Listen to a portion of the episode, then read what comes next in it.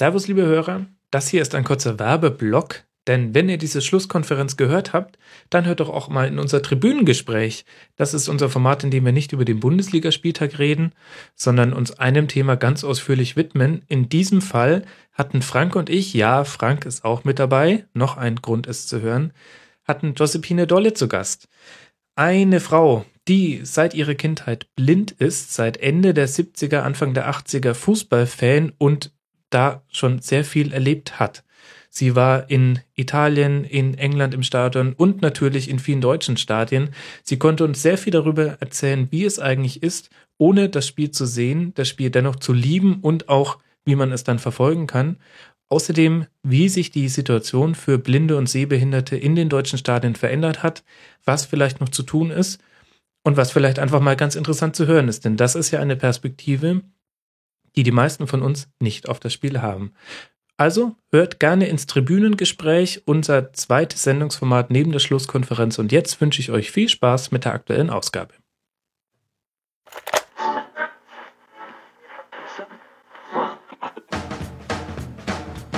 Die Rasenfunk-Schlusskonferenz.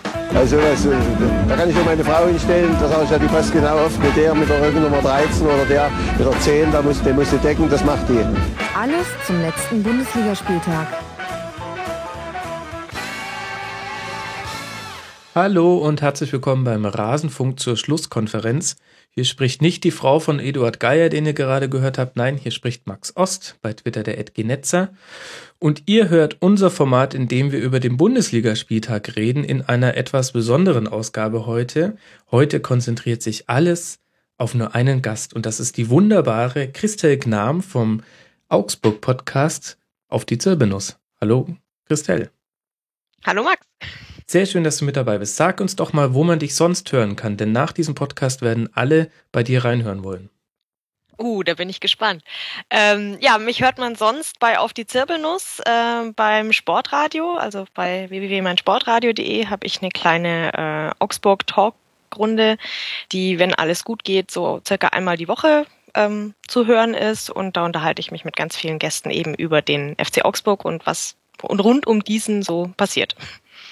Ich kann es nur sehr empfehlen. Ich werde ähm, euch auch verlinken und ich kann wirklich nur raten, hört da immer mal wieder rein, liebe Hörer. Ich mache es auch sehr gerne und ähm, es sind immer sehr angenehme und interessante Gesprächsrunden. Ja, und ja, wir, sind, wir sind heute zu zweit, weil der Max es nicht geschafft hat, ähm, noch einen zweiten Gast heranzukommen. Es hat ein bisschen mit ähm, einer, hm, wie sage ich, eine Überlastung im privaten und beruflichen Bereich, sagen wir es so.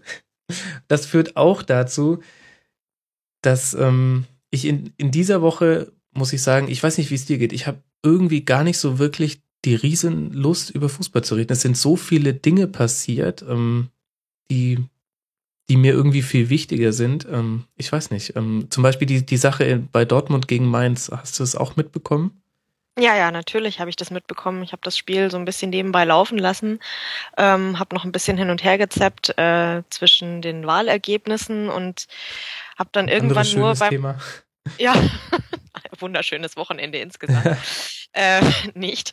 Nee, aber ich habe dann nur so am Rande mitbekommen, dass da irgendwas passiert sein muss und dann dachte wie gesagt, ich zapp zwischen Wahlergebnis und Spiel hin und her und denke mir, naja, das ist jetzt aber schon eine krasse Reaktion, nicht mehr zu supporten, weil die AfD so gut abgeschnitten hat. Aber dann dachte ich mir, das kann es jetzt eigentlich nicht sein. Das ist doch bisschen hochgegriffen. Und dann habe ich natürlich äh, mich informiert, was passiert ist. Und dann habe ich das äh, doch sehr gut verstanden und fand das eine ja sehr beeindruckende Geschichte, was da die die Fans äh, gemacht haben insgesamt. Mhm. Also für diejenigen, die es nicht mitbekommen haben, es gab zwei Herzinfarkte während der ersten Halbzeit, so wie es ich verstanden habe. Ein Fan ist noch im Stadion verstorben und der zweite wurde ins Krankenhaus gebracht und das kam irgendwann während der ersten Halbzeit auf. Ich habe es ehrlich gesagt erst äh, nachts mitbekommen. Ich ähm, hatte sehr viel mit den Kindern zu tun und wollte mir dann beide Sonntagsspiele schön im Real Life nachts noch angucken, so wie ich es gerne mal mache.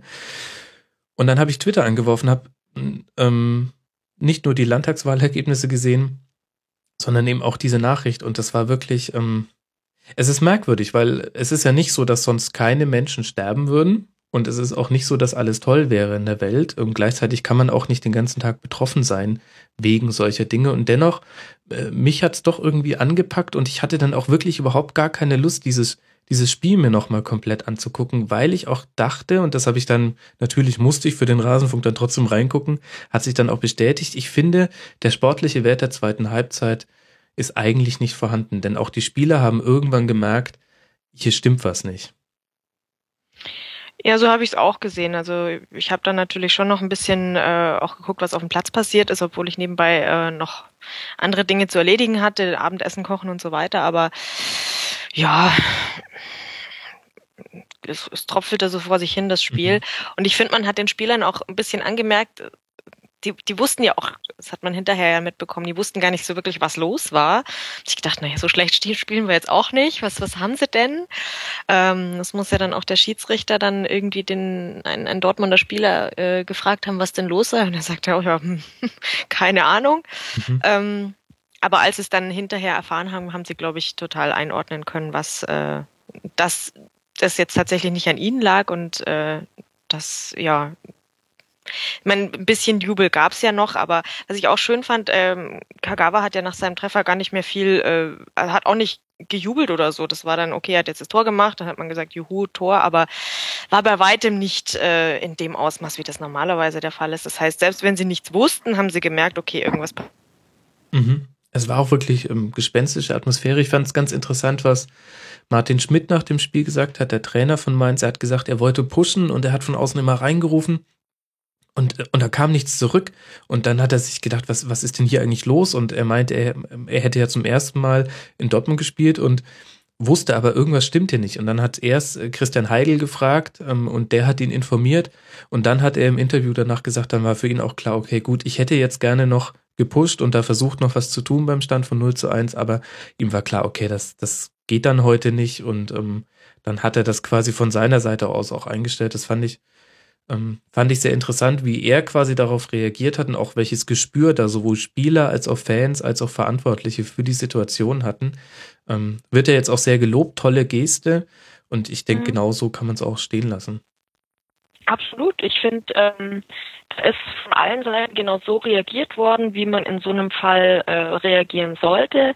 Da ist jetzt auch nichts irgendwie überdramatisiert worden, aber es ist jetzt auch nicht gesagt worden, na scheißegal, wir, wir spielen hier Fußball, hier geht's um, um, um Millionen und wir machen jetzt hier äh, weiter und die Fans haben jetzt auch nicht irgendwie Blödsinn gemacht von wegen, naja, ist uns egal, hier äh, Dortmund spielt oder was ist. Ich habe tatsächlich nur einen Tweet irgendwo gesehen, dass irgendein äh, Fan wohl gesagt hat, naja, so viel war jetzt auch nicht los in Dortmund, da war wohl jemand äh, ziemlich lang auf dem Klo, denke ich. Der hat dann irgendwie gar nichts mitbekommen. Gut, das kann ja auch mal ähm, passieren. Ich ja, habe auch, ich hab's auch im Nachhinein mitbekommen. Ich habe mir gedacht, oft mache ich Twitter aus, um mich, oder beziehungsweise lasse das Handy aus, um mich nicht spoilern zu lassen, wenn ich die Abendspiele noch gucke. Denn gerade wenn du ein Freitagabendspiel irgendwie äh, Eintracht gegen HSV hast und du liest schon, dass es 0-0 ist, dann hast du noch weniger Lust, dir die 90 Minuten nochmal zu geben, um im Rasenfunk vorbereitet zu sein. Sorry, alle Eintracht-Fans. Aber in dem Fall ähm, war ich ja noch auf der Suche nach einem Gast. Und hatte das Handy deswegen an und habe es deswegen mitbekommen. Aber ich habe mich auch gefragt, was, was, was ich mir gedacht hätte. Aber es wurde ja auch dann in der Übertragung irgendwann gesagt. Ja, ja, eben. Nee, die, dieses Kommentar, der Kommentar kam wohl von irgendeinem Mainz-Fan beim Rausgehen aus dem Stadion. Und oh. ja, da frage ich mich, gut, stand vielleicht ganz außen und hatte nicht geduscht und deswegen hat niemand mit ihm geredet. Ich weiß es nicht. Dann hat er es vielleicht nicht mitbekommen und sei soweit entschuldigt, aber ähm, ja, in, insgesamt muss ich schon sagen, war das äh, ziemlich beeindruckend und mhm. es hat mich sehr gefreut, dass, dass es tatsächlich möglich ist, dass so eine großen, große Menschenmasse und äh, alle Beteiligten, die da auch äh, vor die Kameras gegangen sind, ähm, wirklich insgesamt einfach gezeigt haben, dass, dass dass Fußball zwar was Tolles ist, aber auch in den Hintergrund rücken kann und ja, dass, dass man mit sowas sehr würdig umgehen kann. Ja, war, fand ich toll. Mhm. Ja, und gerade die eben diese Tatsache, dass es einfach 81.000 sind, die sich da, ohne dass da vorher ein Memo herumgeht, darauf verständigen, wir reagieren jetzt auf diese Situation. Das ist, das ist ja das, was diese Geste so groß macht. Ähm, ein gemeinsam gesungenes You'll Never Walk Alone gibt dann noch das, das emotionale Sahnehäubchen. Vor allem, wenn man mhm. ja weiß, You Never Walk Alone war ja ähm, ein, ein Lied, was früher auf Beerdigungen gespielt wurde und auch für diesen Zweck komponiert wurde. Mhm. Wurde ja erst später für den Fußball adaptiert. Ja. ja, und vor allem, ich dachte mir dann nur eigentlich fast schon schicksalsträchtig, dass es genau die beiden Mannschaften sind, wo tatsächlich auch alle dieses Lied äh, spontan singen können. Also ich bezweifle, dass das in Augsburg möglich gewesen wäre. Hätte es wahrscheinlich einfach an der Textsicherheit oder der ansonstigem gemangelt in der, in der Masse. Aber das war natürlich ähm, eine der wenigen Gelegenheiten, wo ich finde, dass dieses Lied wirklich perfekt äh, in mhm. diesen Rahmen gepasst hat und dort also wirklich absolute Gänsehaut, auch äh, als ich das vom Fernsehen dann so mir angeguckt habe und gedacht, ja, das kann Fußball auch sein und ähm, sehr, sehr schön. Und ich kann mir durchaus auch vorstellen, wenn dann die, die Angehörigen, ähm, wenn dann der erste Schock mal verdaut ist, ähm, dass das durchaus auch ein bisschen Eindruck bei denen hinterlassen hat, hoffe ich zumindest. Mhm. Kann man echt hoffen. Und das ist echt, ähm, ja, das sind halt auch Fußballfans. Ähm, es sind nicht nur Bengalo, Pyro oder irgendwelche Züge, die auseinandergenommen werden. Das gibt es leider auch, aber es gibt eben halt auch diese Momente, wo sich all diese verschiedenen Charaktere und Menschen, die auf so einer Riesentribüne stehen, dann doch ähm, einig sind und ähm, alle gut reagieren. Und das hat man sehr oft in solchen Situationen. War wirklich sehr beeindruckend und wurde ja entsprechend auch gewürdigt. Mhm. Ich weiß gar nicht, was man zum Spiel sagen soll. Also wie gesagt, ich finde, dass die zweite Halbzeit keinen Wert hat, ähm, weil einfach, weil man gemerkt hat, auch die, die Spieler können auf diese Situation nicht so ganz gut reagieren. Es war eine gewisse Lethargie im Spiel, äh, viele Chancen für Dortmund, aber auch Zweikämpfe, wo man sich gedacht hat, okay, gut, irgendwie, ja, Testspielcharakter so ein bisschen. In der ersten Halbzeit natürlich noch ein bisschen anders. Da kann man schon ein paar Sachen feststellen. Unter anderem, dass Loris Karius echt mal einen super Tag hatte. Allein dreimal gegen Aubameyang gerettet. Oh ja. Ähm, und ansonsten hat das Dortmund aber auch wirklich klasse gemacht. Also richtig starke Leistung. Ja, also ich glaube, da kann man zurzeit eh nicht viel meckern, was in Dortmund passiert. Ähm, ja, Tuchel macht das alles richtig und äh, die Jungs haben auch Bock auf Fußball. Also, also Dortmund-Spiele kann man sich tatsächlich äh, immer gut anschauen, sieht immer schön aus und ähm, kommt meistens auch das Richtige bei rum. Also ja, die erste Halbzeit war okay und gut und dass die zweite dann halt irgendwie ja nicht mehr viel hergab, ist jetzt, ist halt dann einfach den Umständen geschuldet und ich denke, da kann man, da will man auch keinem einen Vorwurf machen. Nee, nee, absolut nicht. Wie gesagt, zweite Halbzeit klammern wir mal aus. Ähm, unser Hörer Erik hat ja eine steile These dazu unter mitmachen.rasen.de abgelassen. Ich lese es dir mal kurz vor, vor. Er sagt, der BVB ist in der Rückrunde nicht zu schlagen. Das ist meine feste Überzeugung. Nachdem Tuchel in der Hinrunde noch etwas gebraucht hat, warm zu werden, hat er und das Team sich mittlerweile gut aufeinander eingespielt. Solche unnötigen Niederlagen wie in der Hinrunde werden im BVB nicht mehr passieren, zumal sie sich immer stärker in einen Rausch reinzuspielen scheinen. Wenn alles gut läuft, können sie sogar alle Spiele gewinnen. Beim Blick auf das Restprogramm sehe ich aktuell keine Mannschaft, die den Dortmundern viel entgegensetzen können. Das ist äh, eine Ansage. Das ist wirklich eine Ansage und äh, ja, ich muss, ich muss insofern leider zustimmen. Leider, weil eine der Mannschaften, die noch gegen Dortmund spielen muss, ist meine.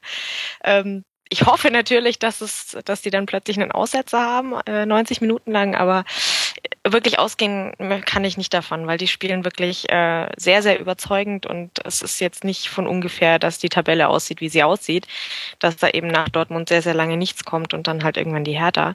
Da merkt man halt wirklich, ähm, die lassen jetzt auch nichts mehr liegen.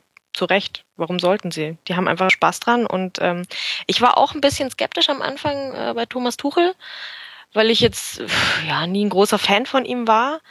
Ähm, aber ich finde tatsächlich, der fügt sich da wunderbar ein, ähm, macht vieles ähnlich wie Klopp, finde ich, wenn ich, wenn man ihn so insgesamt beobachtet. Auch wie er sich über Tore freut und so weiter, da gibt's ja dann teilweise schon, es wirkt ja wie eine Kopie. aber auf der anderen Seite macht er eben andere Sachen ganz anders und äh, ja, kitzelt dann aus, den, aus der Mannschaft noch, noch mehr raus. Also ich bin super überzeugt von Dortmund, freue mich sehr, dass es dann neben den Bayern eben noch eine andere Mannschaft gibt, die auf dem Niveau äh, spielt, äh, dass es eben nicht nur super Ergebnisse sind, sondern auch noch super zum Zugucken ist. Mhm. Erst zwei Gegentreffer in der Rückrunde, in der Rückrundentabelle auf Platz 1, 14 zu 2 Tore, zwei Unentschieden, sieben Siege. Und trotzdem würde ich aber dieser These widersprechen. Ich glaube nicht, dass sie, dass sie kein Spiel mehr unentschieden spielen oder gar verlieren in dieser Rückrunde, weil es, solche Läufe gibt es ganz, ganz selten. Und gerade weil den, die kommenden Gegner jetzt nicht das oberste Regalfach sind, man hat eben zum Beispiel schon gegen die Bayern gespielt und man hat schon gegen Leverkusen gespielt und auch schon gegen Gladbach. Ähm, ich glaube genau deswegen, ähm, irgendwo werden sie noch Punkte liegen lassen, denn das ist einfach noch so genau diese eine Stufe, die ich finde, dass äh, die zu den Bayern fehlt, dass ähm, die Bank nicht tief genug ist und ähm, eine Zeit lang kannst du das auffangen durch sehr, sehr gute Leistungen, aber es kommt mal wieder ein, in Anführungszeichen, Ausrutscher, wo sie zwei oder mehr Punkte liegen lassen und es ist aber ehrlich gesagt auch vollkommen egal, weil es passiert ihnen nach hinten nichts mehr und nach vorne glaube ich nicht, dass es nochmal spannend wird. Also ich sehe es ehrlich gesagt nicht ganz so wie Erik in unserem Forum. Ja gut, äh, ob es jetzt wirklich gar keine Niederlagen oder gar keine Unentschieden mehr gibt, pff, das, das muss man, das muss man dann sehen. Ich kann mir, ich möchte es nicht hundertprozentig ausschließen. Ich kann mir schon vorstellen, wenn du da mal in so einem Rausch drin bist, dann kann dir das mal passieren. Auf der anderen Seite, ja, sie haben ja auch noch äh, äh, international einiges vor sich, wo sie wahrscheinlich auch äh, mhm. viel reinwerfen werden. Und da drücke ich ihnen natürlich die Daumen, dass das klappt. Aber ja, gucken wir mal und Schauen wir mal. Aber warum nicht? Äh, und, und ich finde, ähm, je, je länger sie ähm, in Anführungszeichen so dicht dranbleiben an den Bayern, desto schöner ist es doch für alle. Nicht, dass, glaube ich, noch irgendjemand ernsthaft bezweifelt, dass, äh, dass die Meisterschaft entschieden ist. Aber pff, das ist doch für Dortmund umso schöner zu sagen, wir haben es bis zum Schluss versucht und hätten sie gepatzt, dann wären wir dabei gewesen. Und eins möchte ich an der Stelle auch nochmal sagen. Die Bayern haben zwei Punkte mehr, als sie haben dürften, weil zwei davon haben sie gegen Augsburg geholt und es wäre eigentlich ein Unentschieden gewesen. Also das möchte ich an der Stelle nochmal sagen. Und dann wäre das Ganze noch ein bisschen knapper. Das ist äh, der Elfmeter in der 92. Minute gegen Costa gewesen, der da ähm, genau. ja, einfach in einen Mann rennt und ähm, das war natürlich faul, weil da darf natürlich kein Mann stehen, wenn Costa da rennen will. Nee, nee, nee, nee der hat sich in Luft aufzubilden. Allerdings wollen wir jetzt mal nicht anfangen, irgendwie solche Fehlentscheidungen aufzurechnen, dann äh, kannst natürlich du auch nicht. Bei, ich meine, äh, es sind durchaus auch andere Spiele, wo die Bayern äh, gezeigt haben, dass sie nicht zufällig da stehen. Ähm, ist natürlich so ein bisschen mit einem Augenzwinkern. Aber ich finde es trotzdem schön, dass die Dortmunder, ähm, also an denen liegt es schon mal nicht, äh, wenn sie nicht Meister werden. Sie haben wirklich alles gemacht, was man machen muss, um Meister zu werden. Und wenn da eben noch ein FC Bayern Bayern auch noch mitspielt, dann muss halt auch die Vizemeisterschaft äh, eine große Freude auslösen. Und ich denke, das wird es auch. Absolut. Und wenigstens zwei sehr, sehr gute Teams in diesem Jahr. Das hatte man ja ähm, im letzten Jahr ein bisschen anders. Klar war da Wolfsburg der Contender, aber ähm, man konnte sich schon denken, dass De Bruyne nicht alt werden wird in dieser Mannschaft. Und äh, bei Dortmund sieht das jetzt anders aus. Gut. Lass uns mal das Spiel zumachen. Es war, ach, ein, ein komisches Fußballwochenende und es geht nahtlos mhm. so weiter, Christelle. Denn wenn wir als ja. nächstes über das Spiel deines Vereins reden, dann kommen wir ja auch zu einem Thema, was irgendwie ein bisschen schwieriger einzuordnen war. Mhm. Ihr habt in Darmstadt gespielt. 2 zu 2 war das sportliche Ergebnis, aber unter der Woche gab es eine Meldung, die alle, nicht nur Darmstadt-Fans, glaube ich, ähm, betroffen gemacht hat. Johnny Heimes ist gestorben. Ein Fan von Darmstadt, der eine sehr, sehr enge Bindung zur Mannschaft hat. Ähm, ich erinnere mich an die Aufstiegsfeier, wo er damals schon mit seiner tödlichen Krebsdiagnose auf dem auf dem Podest mitstand und die Mannschaft skandiert hat, ohne Johnny wären wir gar nicht hier. Also ähm, mhm. ich weiß nicht, wie hast, hattest du ähm, von seiner Person vorher schon viel mitbekommen? Also ehrlich gesagt gar nicht so viel, wobei ich auch sagen muss, ich bin halt doch jemand, der vor allem den Fokus auf den FCA hat und drumherum zwar alles mal aufsaugt, was sonst noch passiert, aber ähm, von daher, ich, ich habe nur mitbekommen, dass da eben was passiert ist ähm, und habe mich dann natürlich informiert und ähm, nachgelesen gelesen, ähm, wer der Johnny Heimes war. Und äh, da habe ich dann natürlich schon auch äh, einen Kloß im Hals bekommen, dass ich, dass ich gesagt habe, na Mensch, ähm, das ist schon jemand gewesen, der, also der wird sehr, sehr fehlen, glaube ich, in, in nicht nur in Darmstadt, sondern der hat ja ähm, wahnsinnig viele Leute sehr inspiriert, ähm, hat sehr, sehr viel getan in der Krebsfürsorge und so weiter. Das ist wirklich ähm, ein großer Verlust und man muss sich wirklich nur freuen, dass jemand, der, der in so einer schwierigen Situation ist wie er, trotzdem noch die Kraft hat, anderen so viel Inspiration zu geben. Und ähm, ich glaube tatsächlich auch, dass, dass es für Darmstadt äh, als Verein eine, eine gar nicht zu unterschätzende Figur war, mhm. ähm, der ihnen da wirklich auch sehr, sehr viel äh, gegeben hat äh, und, und mit geholfen hat, äh, den, den Spirit in diesem Verein so zu bringen, dass sie eben tatsächlich dann am Ende in der ersten Liga gespielt haben. Schon echt ähm, eine große Geschichte. Ja, genau. Und mir geht's wie dir. Ich habe so wirklich jetzt auch erst ähm, alles das mir nachgelesen. Vorher ähm, ist mir der Name ein paar Mal über den Weg gelaufen, aber ich hatte das nie so als für das sportliche Ergebnis und Abschneiden äh, relevant irgendwie eingeordnet. Und ähm, habe das jetzt auch erst quasi alles äh, nachgelesen. Unglaublich faszinierende Geschichte. Ähm, gibt da sehr gute Artikel zu. Unter anderem die FAZ hat da äh, sehr schön drüber geschrieben. Auch online kann man das abrufen.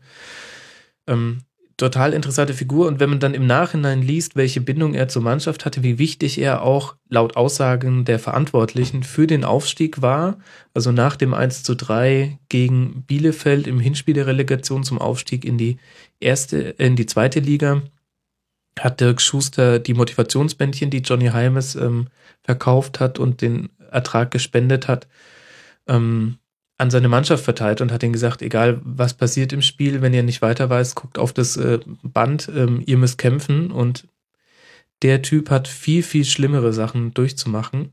Und ähm, wenn der immer Mut hat, dann müsst ihr auch immer Mut haben können. Und äh, das sind so Dinge, ähm, das ist eigentlich schade, dass einem das sowas erst dann so richtig über den Weg läuft, als jemand, der ein bisschen weiter entfernt ist von Darmstadt.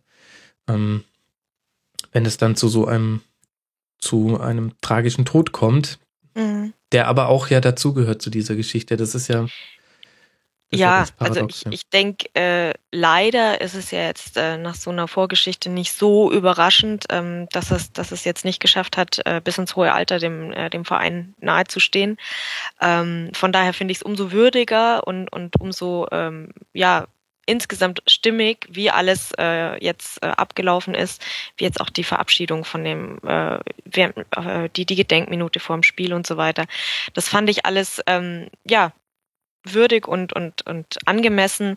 Und ich glaube auch, dass, ähm, dass das für, für Darmstadt ein, ja nicht nur deswegen ein ganz besonderes Spiel war. Mhm. Und äh, auch insgesamt, dass diese, diese Motivationsbändchen und, und das, ja, ähm, ich kann mir durchaus vorstellen, dass das auch noch insgesamt nochmal einen, äh, einen Schub gibt. Äh, jetzt nicht nur der Mannschaft, sondern ja auch, dass das vielleicht viele andere nochmal gucken, äh, dass sie so ein Bändchen sich auch mal umbinden und sagen, Mensch, ähm, da war einer, der hat wirklich bis zuletzt ähm, so viel gegeben, obwohl er eigentlich die ganze Kraft für sich gebraucht hat. Wahrscheinlich hat er daraus auch noch viel Kraft gezogen in seinem Kampf und ähm, das ist echt eine, eine sehr inspirierende äh, Persönlichkeit, die kann ich mir gut zum Vorbild nehmen. Finde ja, ich super. Absolut. Und das ist so sollte man es machen. ja gut, nicht alle haben äh, die Kraft dafür, deswegen braucht es ja solche Leute, die die vorangehen und die nicht jeder hat ähm, hat diesen Spirit auch in sich. Deswegen braucht es immer solche Leute, die vorangehen, an denen sich dann quasi andere aufrichten können, die mhm. nicht so durchs Leben gehen können. Und das ist auch nicht schlimm. Dafür geht man ja nicht alleine durchs Leben. Ähm, aber du, du hast den entscheidenden ähm, Satz schon gesagt, womit wir dann auch vielleicht auch, wenn es irgendwie, es wirkt komisch, aber irgendwie müssen wir ja auch noch über das Spiel reden. Andererseits habe ich auch mal total Angst, jetzt Johnny Heimes oder dem Darmstadt-Fans irgendwas dem nicht gerecht zu werden, wenn ich jetzt hier als Außenstehender drüber rede, aber egal. Ähm, wir kommen ja nicht dran vorbei. Verzeiht, liebe Darmstadt-Fans, ihr hattet alle keine Zeit. Nächste Woche dann. ähm, ähm, du hast schon gesagt, es, es könnte jetzt auch einen Schub geben. Ähm, und das kann man ja tatsächlich in dem Fall auch für die Mannschaft sehen. Ich ähm, habe, als ich das zum ersten Mal gelesen habe, da hat auch ein Hörer mich darauf aufmerksam gemacht, dass das für die Mannschaft ein wichtiges Ereignis ist. Ähm, da war ich noch nicht so tief drin in der Sache und dachte mir, wirklich ist das jetzt nicht so boulevardesk, das aufzubauschen? Und je mehr ich mich eingelesen habe und von der engen Bindung der Mannschaft, gerade äh, Marco Seiler und Aitaj Sulu und Dirk Schuster müssen ein sehr enges Verhältnis zu ihm gehabt haben, dann habe ich mir gedacht, okay, gut, das kann man doch tatsächlich so sagen. Und ähm, ich finde, man hat das ja auch im Spiel gemerkt, jetzt mal unabhängig davon, dass dann nur in Anführungszeichen ein Punkt runtergefallen ist, aber bis zum 2 zu 0 und auch generell, das war ein gutes Spiel von Darmstadt. Ja, ähm, und ich muss auch dazu sagen, ich habe mich natürlich auch im Vorfeld ähm, mit Darmstadt beschäftigt und mir angeguckt, wie die so, ja, wie es denen so geht, äh, wie sie sich so schlagen in der ersten Liga. Und ähm, ja, meine Hoffnung war einerseits, dass sie bisher zu Hause nicht ganz so äh, gut aussahen und nicht viele Punkte holen konnten zu Hause. Ähm, Und dann dachte ich, Mensch, vielleicht, vielleicht geht was. Dann gab es ja auch noch den neuen Rasen. Gut, den hätten sie dann auch noch mähen können, aber gut, man will ja nicht rummeckern am Rasen, wenn es jetzt schon neuer war. Aber ich hatte tatsächlich die Hoffnung, dass, dass der FCA, der ja wirklich Punkte braucht ähm, und so leid es mir tut, man geht auch in so einer Situation trotzdem nicht hin und sagt, ähm, Mensch, die haben jetzt, die brauchen jetzt mal einen Sieg ähm, für den Johnny, die lassen wir jetzt gewinnen. So ist es ja dann auch nicht. Ähm, von daher, ich habe mir vorher tatsächlich was ausgerechnet und dann haben die Darmstädter aufgespielt und die Augsburger haben gespielt wie ja ein Schluck Wasser in der Kurve. Und die erste Halbzeit war also für mich grauenvoll anzuschauen. Mhm. für die Darmstädter wahrscheinlich ähm, ganz toll. Also die, die waren wahrscheinlich äh, fühlten sich bestätigt, dass ähm, die Ereignisse im Vorfeld ähm, auf jeden Fall der Mannschaft einen großen Schub nach vorne gegeben haben, weil die haben wirklich äh, ja, sich sehr gut präsentiert. Mhm. Also sind eben 2 zu 0 in Führung gegangen durch Tore von Francic und Wagner. Ähm, der Kopfball von Wagner nach einer Ecke, natürlich, Darmstadt, ähm, mit 67 kmh, wie ich dann in der Nachberichterstattung gelernt habe. Also das war mal ein ordentlicher Hammer. Und ähm, hm. dann gehst du mit 2 zu 0 in die Halbzeit. Was hat denn dann der FC Augsburg gemacht, um in der zweiten Halbzeit das noch zu einem 2 zu 2 hinzubekommen? Ja, ähm, ich vermute und habe auch ähm, mehrfach gehört, dass es einen ordentlichen Einlauf gab ähm, von Markus Weinzel und leider auch wirklich zu Recht, weil das, was ähm, in der ersten Halbzeit da von den Spielern kam, war, ähm, war wirklich nix. Da war wirklich auch von der Körpersprache her, fand ich, uff, nicht. Also von Abstiegskampf und wir wollen hier was mitnehmen, habe ich da gar nichts mitbekommen. Mhm. Ähm, dann in der zweiten Halbzeit sah das, finde ich, ganz anders aus. Also da lief viel mehr zusammen, da waren auch die Köpfe oben, da war ähm, das, was ich vom FCA sehen will in der Situation. Da war dieses äh, Kämpfen müssen auch zu sehen und ähm, es lief dann auch mehr zusammen. Also da es sah insgesamt besser auch aus, auch wenn es da ein bisschen länger gebraucht hat. Ähm, hat dann auch ein paar Wechsel nochmal gebraucht, dass das nochmal ähm, mehr kam, aber im Endeffekt fand ich, ähm, war dann der, der Anschlusstreffer verdient. Mhm. Und ja gut, dann gab es ja noch einen Treffer, der dann nicht gegeben wurde und ähm, das müssen, müssen wir, glaube ich, dann auch nochmal drüber sprechen, was dann in der zweiten Halbzeit insgesamt passiert ist. Aber ich finde einfach, dass, es, dass das Ergebnis unterm Strich doch gerechtfertigt ist, weil wir uns in der zweiten Halbzeit deutlich gesteigert haben. Mhm. Es wirkte ein bisschen so, als hättet ihr in der ersten Halbzeit noch so gespielt wie in den letzten 20 Minuten gegen Leverkusen. Und als mhm. hätte in der Halbzeit dann ähm, Markus Weinz hier gesagt, ey Leute, könnt ihr euch mal bitte daran erinnern, dass ihr auch mal 3 zu 0 geführt habt aus Gründen gegen Leverkusen und könntet ihr vielleicht mal ein bisschen mehr so spielen, ein bisschen mehr in die Zweikämpfe reingehen und auch das annehmen, was einem Darmstadt eben anbietet. Das ist eben, also 34 äh, Prozent Ballbesitz hatte Darmstadt, 137 angekommene Pässe in 90 Minuten. Ja, das ist halt nicht viel irgendwie, wir kombinieren jetzt hier trotz neuem Rasen hin und her und da musst du als Gegner halt mit umgehen. Das weiß man aber inzwischen auch. Und ich hatte tatsächlich so ein bisschen den Eindruck, es hat diese Halbzeitpause gebraucht. Wenn die erste Halbzeit noch 20 Minuten länger gegangen wäre, dann äh, wäre das ein klares 3-0 gewesen. Und so aber hat, hat Weinziel geschafft, da nochmal die richtigen Akzente zu setzen.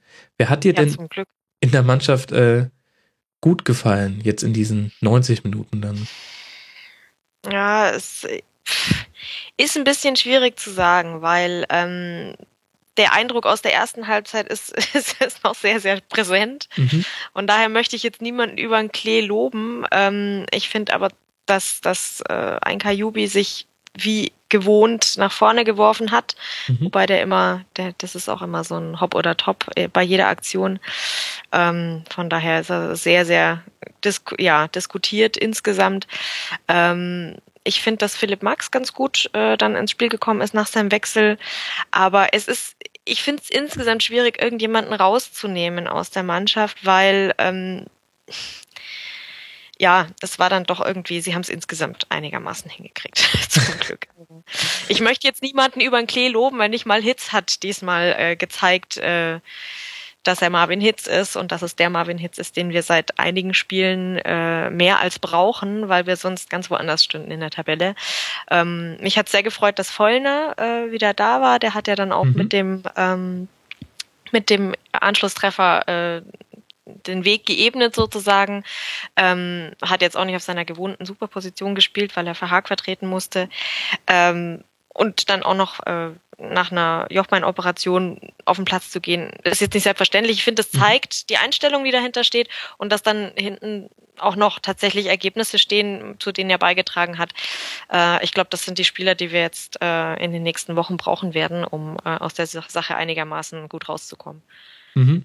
Ich finde auch, dass Freunde wirklich ein gutes Spiel gemacht hat. Ähm, mir gefällt auch wirklich viel, was Finn Bogerson und Kajubi zusammen vorne drin machen. Das ist, ähm, das hat für mich eine, eine andere Dynamik und Spritzigkeit. Und nein, ich möchte jetzt nicht darauf eingehen, dass ich irgendwann mal gesagt habe, ähm, dass Bobadilla ja ein kleines Bäuchlein habe. Da habe ich mich vielleicht getäuscht. Vielleicht sah das nur so aus. Aber er wirkt halt insgesamt sehr kompakt. Mhm. Ja, kompakt ist genau das richtige Wort. Kompakt bin ich nämlich auch. Ähm, Nee, aber mir, mir, mir gefällt es grundsätzlich sehr, was Finn Buckerson und Kajubi zusammen vorne anstellen. Ähm, da, da ist ein anderer Druck dahinter. Hat man in dem Spiel jetzt nicht so gesehen, aber war halt auch nicht der Gegner, vor dem man so brillieren kann. Mhm. Was ich sehr interessant finde. Finde ich, ja. finde ich, Entschuldigung, wenn ich dich da unterbreche. Alles gut. Ähm, könnte tatsächlich der Stürmer sein, nach dem wir lange gesucht haben, weil mhm. wir hatten ja immer dieses Problem, dass wir zwar auf dem Papier sehr fähige Leute in der Offensive haben, aber die nominellen Stürmer außer Bobadilla haben leider nicht so wirklich äh, viel getroffen und äh, jetzt haben wir ihn geholt. Wir waren ja wohl, wohl sehr, sehr lang hinter ihm her. Mhm. Und jetzt hat es endlich geklappt und ja, ähm, er hat jetzt schon einige gute Aktionen gezeigt, hat auch schon ähm, den einen oder anderen Treffer gemacht. Ähm, könnte tatsächlich äh, endlich der sein, den wir gesucht und gebraucht haben. Und ich drücke natürlich uns allen die Daumen, dass das, dass das jetzt auch so klappt. Und äh, Kajubi, glaube glaub ich, braucht dringend einen, der seine Chaos-Kreativität irgendwie umsetzen kann, der das irgendwie auch, äh, der da was draus machen kann, weil das hat immer mhm. gefehlt. Kajubi ist vorne ähm, also er ist insgesamt ein Chaos-Spieler, finde ich, äh, ohne die Brillanz, die ein Müller hat, sondern da weiß halt keiner drumherum, was er machen will und der Ball geht halt zusätzlich auch selten rein. Ähm, dadurch sieht es alles immer sehr blöd aus, was er macht oder oft sehr blöd. Und wenn dann da jemand daneben ist, wie ein Finn Bogerson, der hoffentlich was draus machen kann, ähm, dann könnte das dazu führen, dass tatsächlich beide gut aussehen. Und das wünsche ich mir natürlich sehr. Ja, das ist äh, sehr naheliegend. Was ich äh, dahingehend ganz interessant fand, es ist ja nicht jede Statistik ist aussagekräftig, aber ich habe mir unter anderem natürlich angeguckt, ähm, wer so die meisten Ballkontakte hatte und wie die sich über Spielfeld verteilt haben. Und da fand ich sehr interessant. Auf Augsburger Seite mit 98 Ballkontakten von insgesamt irgendwie 625. Ähm, ganz vorne mit dabei Daniel Bayer. Fand mhm. ich aber überhaupt nicht überraschend. Also das wäre auch so ungefähr der Tipp gewesen, den ich abgegeben hätte. Ähm, aber bei Darmstadt mit 56 Ballkontakten von insgesamt fast 400, Sandro Wagner, wichtigster, wichtigster Mann. Ähm, und das finde ich tatsächlich in, in dem Fall dann auch mal aussagekräftig, weil das eben einfach zeigt, wie Darmstadt spielt, wenn sie den Ball haben, lang und weit nach vorne, ist einfach so viele lange Bälle. Die kommen mhm. dann aber auch tatsächlich an und Wagner ist ja derzeit in so einer Form, dass er es auch wirklich schafft, die oft zu verarbeiten. Aber das fasst das Spiel auch ganz gut zusammen. Ihr hattet eure meisten Ballkontakte im defensiven Mittelfeld und so ein bisschen linkslastig noch auf der Kajubi-Seite. Mit Kajubi zusammen hat er viel, ähm, viele Pässe gespielt. Und Darmstadt hatte seine meisten Ballkontakte einfach in eurem Defensivdrittel, weil die haben einfach nach vorne gehauen. Und Wagner mhm. ist auch gerade in der Form, wo einem das auch, also es ist eh legitim, aber es kann auch ganz gut funktionieren. Ja, ja, klar. Also der Wagner, der ist mir im Spiel auch tierisch auf die Nerven gegangen. Und weil der auch noch getroffen hat. Oh. Also ja, ähm, und immer wenn, wenn mir so ein Spieler sehr, ja, sehr auffällt, negativ, dann war er wahrscheinlich sehr gut. nee, den hat, der, der war tatsächlich sehr präsent und ich finde, das, das sieht man dem auch so richtig an. Der, der, der hat so eine Freude an dieser, ähm, das ist ja so eine, ich finde so eine Grundaggression, die die Darmstadt auch im Spiel hat. So ein mhm. bisschen mhm. beißen, treten und und ne und das, wenn man die, sich den Typ anschaut, die ganze Körpersprache, ja, der der macht das halt, der, der macht es wahrscheinlich allen vor. Mhm. Und ähm, ja, von daher steht er für mich auch äh, mit ein paar anderen natürlich für das, was was in Darmstadt passiert und ja, kann natürlich auch der sein, der der ihnen dann am Ende am meisten geholfen hat. Naja, gut, er immerhin schon mal zehn Tore. Das ist schon, das ist schon krass. Hilft sehr, ja. Das, das hilft schon mal tatsächlich sehr, wenn man insgesamt, ich gucke gerade, 27 gemacht hat. Dann stellen wir fest, dass äh, das fast 30 Prozent sind, ähm, die er Anteil an den geschossenen Toren hat. Und du merkst halt einfach, das ist auch so ein klassisches Stürmerphänomen. Wenn Stürmer einen Lauf haben, dann werden die zwei Meter, drei Meter groß. Dann haben die ein irres Selbstbewusstsein. Da kann kommen, wer mag. Ähm, da machst du auch mit der einen Chance, die du gegen Bayern hast, ähm, in der ersten Halbzeit sofort das 1 zu 0, ist gar keine Frage, alles easy, schaut her, ich bin's, der Sandro, nicht mehr wieder zu erkennen. Ähm, ja. Aber ist ich das schön. Ich erinnere mich auch immer noch dran, als der, als man den zum ersten Mal irgendwie im, im Profibusiness gesehen hat, da sah der ja noch so ganz klein und schmächtig aus und wenn du ja. den jetzt anguckst, dann ist tatsächlich nicht wieder zu erkennen und also abgesehen jetzt von dem Spiel, äh, finde ich es auch echt schön für ihn, dass er da jetzt in, in Darmstadt die, den Ort gefunden hat, wo er, ja, wo er brillieren kann. Das ist schön. Mhm. Da bin ich sehr gespannt tatsächlich, was jetzt dann, was jetzt im Sommer passiert, ob er weiter in Darmstadt bleibt oder ob er, er wird Angebote bekommen, das steht für mich außer Frage, wenn du so herausstichst aus einer Mannschaft. Ähm, da bin ich gespannt, welche Entscheidung er da trifft. Ich glaube, das ist für ihn auch wahnsinnig schwierig. Ähm, gut. Bei Chancen hat er ja bisher in seiner Karriere genug gehabt und, und irgendwie genau. so richtig geklappt hat es nirgends, außer jetzt dort. Es ist halt die Frage. Ja, und Bleibt spannend. Ja, ja, wirklich total spannend. Vor allem auch, ich glaube auch wirklich keine einfache Entscheidung, weil ähm, das, das macht man sich ja immer nicht so klar. Man denkt sich, naja, die verdienen irgendwie ähm, 300.000 im Jahr, die sollen sich mal nicht so haben, das verdiene ich irgendwie in 15 Jahren. Ähm, aber nee, der muss ja jetzt auch gucken, dass er seine Schäfchen finanziell auch ins Trockene bringt. Und wenn der ein, ein Angebot aus der Premier League bekommt, dann stehen, liegen da einfach ein paar Millionen Pfund, die er einfach haben könnte. Und dann schwierige Entscheidung. Ich bin gespannt. Aber jetzt greifen wir schon arg vor. Ich wollte ja eigentlich mit dir noch über das Spiel reden. Ja, sehr gern. Wir müssen über zwei Schiedsrichterentscheidungen sprechen, das hast du ja auch schon anmoderiert. Und zwar zum einen wurde ein Kopfballtreffer von Kajubi nach einem Eckball aberkannt irgendwann in der 77. irgendwas Minute. Ja. Ich habe da wenig gesehen. Also ich habe auch wenig gesehen und das war auch im Spiel so. Ähm, ja, äh, ich habe das im Fernsehen angeguckt und auch der, der Kommentator so, äh, was soll da jetzt gewesen sein? Was, hm, hä? Dann ein paar Zeitlupen und dann, ah ja, okay, hier, da war, da war ein, ein Gerangel im Strafraum bei einer Ecke sehr skandalös, dass die sich überhaupt nahe kommen im Strafraum bei der Ecke. Ähm, also ich fand, das war sehr, sehr kleinlich, äh, das abzupfeifen. Und gut, wobei er hat ja relativ früh gepfiffen und gab ja dann auch Stimmen, die gesagt haben, dass das auch zum Beispiel der, äh, Torwart ge gehört hat und dann eben auch nicht mehr so dran gegangen ist. Und mhm. das weißt du jetzt im Nachhinein nicht, ob der reingegangen wäre, wenn der Pfiff nicht gekommen wäre. Auf der anderen Seite, der war schon unterwegs, ja. Also das war so dicht aneinander, der Pfiff und der und der äh, Kopfball von Kajubi. Also ich fand das sehr, sehr ähm, kleinlich, das Tor nicht zu geben. Mhm. Ähm, aber ja, ich, ich bin auch kein Freund davon, auf Schiedsrichtern rumzuhacken. Äh, gut, jetzt bei dem Spiel bin ich auch in der komfortablen Situation, dass es dann tatsächlich sich im Spiel ähm, ausgeglichen hat. Ähm, und da ist es dann ein bisschen leichter, aber insgesamt, ich, ich glaube jetzt nicht, dass der uns das absichtlich abgepfiffen hat. Von daher, ja, ne, er wird da das was ja sowieso haben. nicht. Also ja. du pfeifst nicht ohne Grund. Ähm, das, das, das, sagt, das sagen wir jetzt. Es gibt ja dann doch immer die, die ja. anderen, die sagen, macht er mit Absicht. Aber was sollte es Bastian Dankert bringen, dem Schiedsrichter? Nichts. Es bringt ihm ja nur Ärger. Also ähm, Schiedsrichtern zu unterstellen, sie würden absichtlich Fehler machen, das ist auch mit diesen berühmten Konzessionsentscheidungen, die ja auch dann letztlich, das deutet ja auch an, dass es ähm, eine leichtere Fehlentscheidung ist oder eine Neubewertung, einfach nur weil man vorher etwas anders gesehen hat. Das ergibt aus Schiedsrichtersicht überhaupt keinen Sinn. Du machst dir das Leben nur noch schwerer, als es eh schon ist, wenn du einen Fehler gemacht hast und das vielleicht sogar dann irgendwann erkennst. Eben, eben. Von daher, aber ich bin Ihnen in dem Fall ausnahmsweise nicht ganz so böse, wie ich jetzt wäre, wenn das Spiel anders ausgegangen wäre. Ja, das liegt bestimmt dann an der zweiten Szene, über die ich mit dir gern reden wollen würde. Es gab in der 90. Minute einen Elfmeter. Ich würde sagen, das Bayern-Spiel umgedreht. Siehst du, da habt ihr doch euren Ausgleich gekriegt. Ähm, ja. nach einem langen Ball in den 16er ähm, sinkt Co. Halb, halb zog sie ihn, halb sank er hin im 16er Genau. nach einem Kontakt mit Sirigu. Ähm, und da hat er dann auf Elfmeter entschieden, wo man aber meiner Meinung nach sagen kann, wenn er den Eckball abpfeift nach dem, in Anführungszeichen, Foul von Klavan, dann kannst du auch den Elfmeter geben. Also es ist dann zwar beides sehr, sehr kleinlich, aber es folgt einer Linie. Genau, das habe ich ja dann auch äh, bei Twitter dann geschrieben. Also unterm Strich ist er seiner Linie da sehr treu geblieben.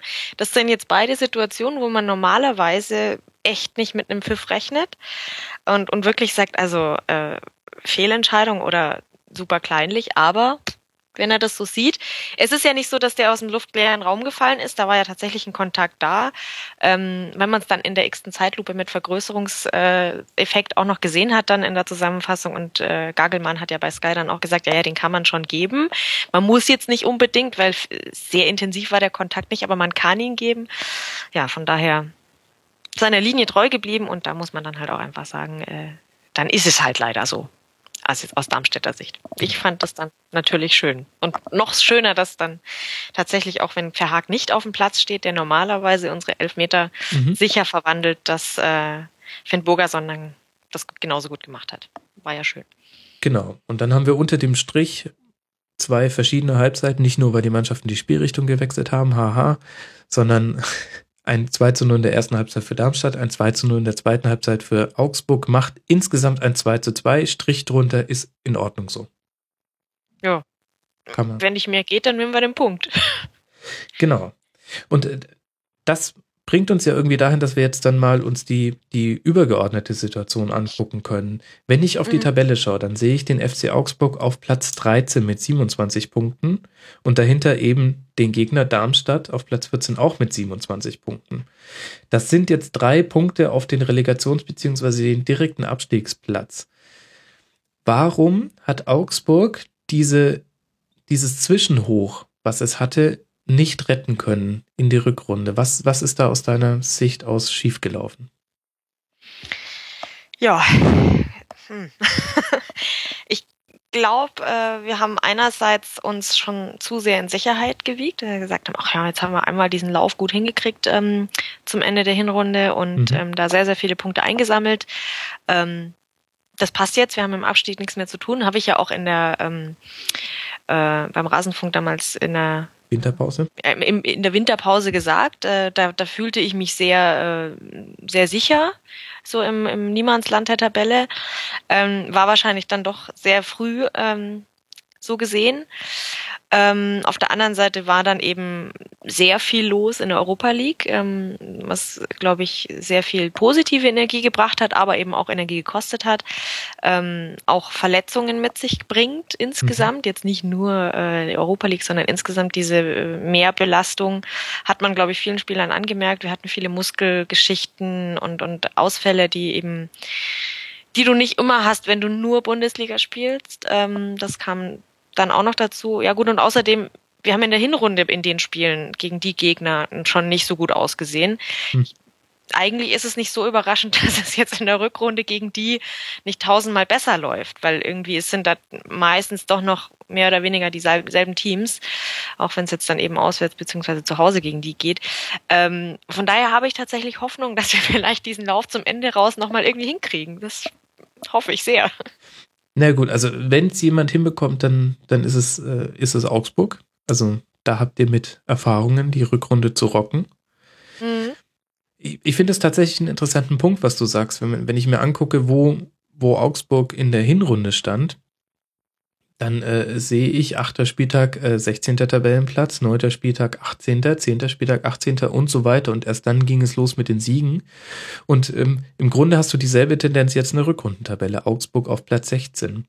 Das mhm. Problem, was ihr einfach habt, ist, dass die Mannschaften, die in der Rückrundentabelle vor euch stehen, in der Gesamttabelle mal hinter euch standen oder jetzt eben sehr stark aufgeholt haben. Also Hoffenheim hat einen Lauf gestartet, Werder hat ähm, trotz allem immer noch zwölf Punkte schon in der Rückrunde geholt. Mhm. Gut, Hannover nicht. Aber ja. deswegen wird es halt eng. Das ist eben leider das Problem. Ähm, je mehr ich mir da anschaue, wer da sonst noch ähm, unten mitspielt, wie eng das ist und was bei den anderen Vereinen auch passiert, ähm, desto nervöser werde ich. Weil äh, klar, wenn du dir anschaust, was in Hoffenheim passiert, der Nagelsmann, der, ja, habe ich natürlich noch gehofft, ähm, ja, vielleicht dauert es ein bisschen länger, bis er da irgendwie ähm, was umbiegen kann. Und ähm, er ist ja tatsächlich eigentlich der gewesen, der vor allem äh, geholt wurde für die nächste Saison und da dann wirklich ähm, einen Neuaufbau starten sollte.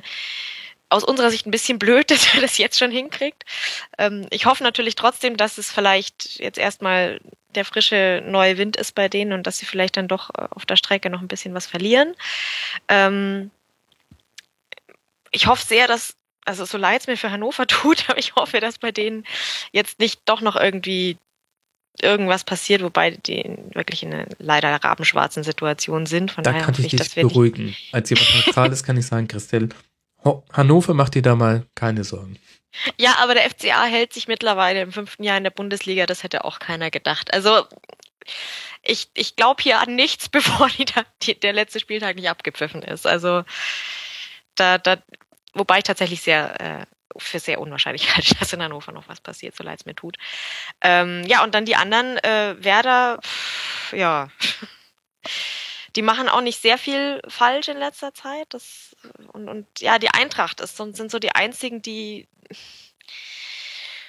ja jetzt am letzten Spieltag auch so nicht so viel Hoffnung drauf gemacht haben, dass sie jetzt schnell die Kurve kriegen, obwohl sie jetzt den neuen Trainer haben. Aber ja, es okay. ist alles sehr, sehr wackelig da unten. Ich bin echt nicht zuversichtlich. Okay, also bevor wir jetzt über die anderen reden, weil das können wir ja gleich noch im Anschluss machen. Ja, ja. Lass uns mal noch kurz bei Augsburg bleiben. Wenn ich mir mhm. das noch angucke, was komme, was kommt, äh, dann sehe ich unter anderem jetzt ein, äh, zwei schwierige Spiele zu Hause gegen Dortmund, auswärts bei Mainz, wobei das Mainz ja schon nach der Länderspielpause ist. Da mhm. kann sich in diesen zwei Wochen Vorbereitung, die man auf dieses Spiel hat, kann sich tatsächlich auch noch ein bisschen was drehen. Und dann sehe ich insgesamt vier Heimspiele und ähm, vier Auswärtsspiele. Die Heimspiele gegen Dortmund, Stuttgart, Köln und am 34. Spieltag gegen Hamburg. Vielleicht wird das ein ganz, ganz wichtiges Spiel. Mhm. Und dann Auswärtsspiele bei Mainz, Werder, Wolfsburg und Schalke. Mhm. Ich würde mal sagen, das ist äh, durchwachsen schwierig. Das ist, das ist, glaube ich, so genau der Bundesliga-Durchschnitt, ähm, den man so an, an Schwierigkeitsgrad haben kann, noch im Restprogramm. Du hast jetzt schon angedeutet, dass du nicht so wahnsinnig zuversichtlich bist. Was? Ja, ich finde. Bitte woran hakt es denn eigentlich? Denn ich finde, Augsburg ist sehr schwer einzuordnen. Deswegen wollte ich dich auch unbedingt im Rasenfunk haben, dass mir das mal jemand erklärt, der noch näher dran ist. Ich finde, ihr habt ein Spielsystem, was gut funktioniert ähm, und was auch ein bisschen anders ist, als die meisten anderen Vereine spielen. Und ich glaube, das ist genau die Stärke. Ihr habt einen sehr guten Trainer und ihr habt einen jetzt durch äh, Finn Bogerson und Kajubi viel, viel besser austarierten Kader noch. Ihr könnt ähm, ein bisschen flexibler aufstellen. Und gleichzeitig fehlt aber manchmal so ein bisschen das, was Augsburg immer ausgezeichnet hat, nämlich die, ja, ist so ein bisschen so ein doofes Wort, aber schon ein bisschen die Galligkeit und so ein bisschen der, das Feuer. Ihr hattet meiner Meinung nach schon zu oft eine erste Halbzeit so wie, wie jetzt gegen Darmstadt. Und ich kann aber nicht genau begründen, woher das kommen soll ja, ähm, wenn ich wenn ich es jetzt genau wüsste, dann würde ich wahrscheinlich beim FCA arbeiten und äh, da Motivationstrainerin sein. Aber ähm, ich kann so ein bisschen von von dem von der Stimmung, die ich so aus dem Fanlager auch mitbekomme und was ich eben bei mir feststelle, ähm, es ist wahrscheinlich der Fluch des Erfolgs, sage ich jetzt mal. Ähm, okay. Eigentlich sind wir als FC Augsburg ähm, im, im, im unteren Tabellendrittel äh, richtig aufgehoben. Ähm, und eigentlich wissen wir das auch. Ja? Also wir gehen nicht in die Saison und sagen, yeah, ähm, diesmal wird's die Champions League, äh, nachdem wir Europa League schon geschafft haben, ähm, sondern uns ist in der Theorie klar, dass wir immer noch und das wird lange noch so bleiben, wenn's, wenn wir jetzt äh, in der Liga bleiben, dass es eben immer um den Klassenerhalt geht bei uns. Und ähm, trotzdem sind wir auch in die letzten beiden Spielzeiten so gegangen und haben dann deutlich mehr erreicht, als jeder uns zugetraut hatte. Wir waren selber überrascht von dem, was wir äh, erreicht haben. Ähm, und ich glaube, da hat sich so ein bisschen Gewohnheit eingeschlichen. Wir können es eigentlich nicht so gut, aber es klappt immer super. Ja? Wir wissen nicht wie, aber irgendwie der Fußballgott ist unser Freund und ähm, wir schaffen das schon irgendwie. Ähm, und gefühlt haben wir dann oft aus den Augen verloren, dass wir eben doch es nicht einfach laufen lassen können, sondern beißen und gallig spielen müssen, weil anders es, es schenkt uns keiner die Punkte. Ja, die werden uns nicht hinterhergetragen, auch wenn es in der letzten und vorletzten Saison in manchen Spielen tatsächlich sehr glücklich war, dass wir was mitgenommen haben. Das haben wir aber vergessen. Wir haben, wir haben uns tatsächlich eingebildet, wir wären so gut, wie wir gespielt haben. Waren wir vielleicht dann irgendwie auch, aber das kommt eben in Augsburg nur zustande, wenn du, wenn wirklich alles funktioniert, wenn alle Spieler fit sind, wenn das, wenn, wenn die Gesamtheit perfekt zusammenspielt, ähm, wenn auch die Stimmung von außen positiv ist und bleibt. Ähm, und das fällt jetzt alles ein bisschen ab. Wir haben eigentlich in Augsburg eine super Situation, da ist Ruhe, man, man lässt, äh, man kritisiert normalerweise nicht viel rum, weder an Trainer noch Mannschaft. Na gut, es gibt natürlich die Augsburger Allgemeine, die dann immer drüber berichtet, aber im Großen und Ganzen ist es sehr wohlwollend und mhm. da gibt es ganz andere Vereine, die ganz andere Probleme haben. Ähm, aber trotzdem merke ich jetzt, dass wir uns schwer tun, wieder in diese Rolle reinzukommen. Ja, es läuft gerade nicht so gut, aber damit mussten wir rechnen und jetzt müssen wir aber zusammenhalten und uns durchbeißen und alles geben. Es, es, es wird unruhig, auch, auch im Fanlager, da wird jeder, jeder Spieler wird mal durchkritisiert, ähm, jede Woche ein anderer und der, der die letzte Woche noch äh, der, der Retter gewesen wäre, der ist jetzt diese Woche total schlecht. Ähm, es hängt sich viel an Kajubi auf, zum Beispiel. Auf der anderen Seite, wenn du dir anschaust, wer die Chancen rausspielt, dann ist es oft er. Mhm. Ähm, also es ist, es knirscht ein bisschen in Augsburg. Und das macht es insgesamt gerade nicht so leicht, finde ich. Ja. ja ähm. Auf der anderen Seite finde ich eben auch, wenn man sich die Spieler anguckt, die wir jetzt haben, ähm, da sind momentan in den, in den Aufstellungen nicht mehr äh, zum Großteil die, die noch mit die ersten Saisons in der ersten Liga ähm, geprägt haben auch und, mhm. und, und diesen, diesen Spirit noch haben. Wir spielen hier jeden Ballkontakt gegen den Abstieg. Da sind viele ähm, neu dazugekommen und äh, eigentlich in eine Mannschaft gewechselt, die äh, ja, wo der Hype war, da, da entsteht was Großes, ähm, die machen das richtig super, wenn, wenn du dich da gut präsentierst, dann hast du eine goldene Zukunft vor dir. Ähm, die sind vielleicht auch nicht ganz so auf Abstiegskampf eingestellt gewesen, obwohl man ihnen das dann eigentlich vorwerfen muss, dass man sagt, naja, also so überraschend ist es jetzt nicht.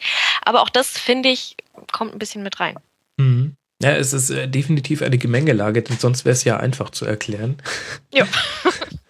ähm, glaubst du denn, es hat auch was damit zu tun, wie die Gegner gegen euch spielen? Ich finde es schon ähm, erstaunlich, wenn ich mir so die ligaweiten Statistiken angucke, dann liegt, da, äh, liegt Augsburg, Entschuldigung, äh, beim Ballbesatz zum Beispiel auf Platz 10 und bei den, ähm, bei den Pässen auf Platz 9 der Liga, bei den Torschüssen auf Platz 9 der Liga. Ähm, das heißt, ihr seid schon eines der Teams, und davon gibt es ja gar nicht mehr so viele, äh, das den Ball hat und äh, das den Ball auch produktiv verarbeiten kann. Gleichzeitig habe ich den Eindruck, gegen Augsburg wird in dieser Saison ähm, aus Sicht der Gegner noch ein bisschen tiefer verteidigt, weil man weiß, dann kriegt ihr auch Probleme. Ja, ähm, was auf dem Papier so aussieht, äh, dass wir den Ball oft haben und äh, nach vorne auch äh, gar nicht so wenig zustande kriegen, ist halt auf dem Papier dann aber auch, äh, es kommt wenig bei rum, weil wir mhm, halt gerne vorbeischießen, wir treffen ständig irgendwie äh, Latte oder Pfosten. Ähm, Gerade finde ich in, in, also die, die bitteren Fehlpässe oder die bitteren Ballverluste sind eben immer da, wo du denkst, jetzt könnte was passieren und alles hält schon den Atem an, weil jetzt gleich wirklich was Gutes draus werden könnte und dann landet der Ball aber entweder da, wo gar keiner ist. Also das ist sehr, sehr oft, dass du, also wie, gerade Kajubi, wie gesagt, ist da immer wieder ein Kandidat, der spielt irgendwo hin und du denkst, hat der seine Kontaktlinsen nicht drin? Was, was stimmt denn da nicht? Da ist niemand, da war auch noch nie jemand. Und das sind oft, ähm, ja, gerade die Fehlpässe, die richtig wehtun, ähm, die kriegen wir gut hin. Und wie gesagt, ähm, selbst wenn Tobi Werner, der große, in Anführungszeichen, Chancen tut, lang nicht gespielt hat, wir kriegen es trotzdem ganz gut hin, den Ball äh, am Tor vorbei zu befördern. Und das, ja.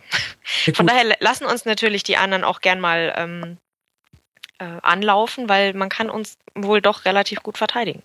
Mhm. Und Gut, aber das ist ja nur die eine Zahl. Das ist die, sind die 32 geschossenen Tore und dem gegenüber stehen 40 kassierte Treffer. Und mhm. das wäre für mich ehrlich gesagt der interessantere Ansatzpunkt, denn da seid ihr in der Liga jetzt nicht wirklich spitze. Mhm. Da gibt es nicht so arg viele Teams, die noch ähm, mehr Tore gefangen haben. Da könnt ihr euch herzlich bei Werder Bremen bedanken, unter anderem. Eintracht Frankfurt, Hoffenheim, Hannover sehe ich, die sind noch sind noch schlechter. Ach so, und Stuttgart, klar. Die, die Freak-Mannschaft, die da irgendwie noch mit drin ist. Und Gladbach.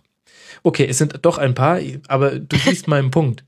Das Mhm. heißt, ähm, wenn wir, wenn wir jetzt konstatieren, die Mannschaften lassen euch schon ganz gerne mal machen, bei euch fehlt oft der entscheidende Schlüsselpass oder es kommt zu Torschüssen aus nicht hundertprozentigen Lagen.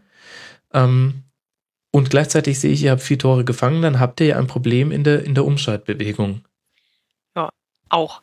Wobei lange jetzt eben Bayer gefehlt hat. Ich glaube, das darf man nicht Mhm. unterschätzen. Ja. Der ist halt leider immer noch ein extrem wichtiger Spieler für uns. Was dazu heißt kommt, leider, dass er ist ja auch- eigentlich schön, ist halt nur schade, dass er gefehlt hat.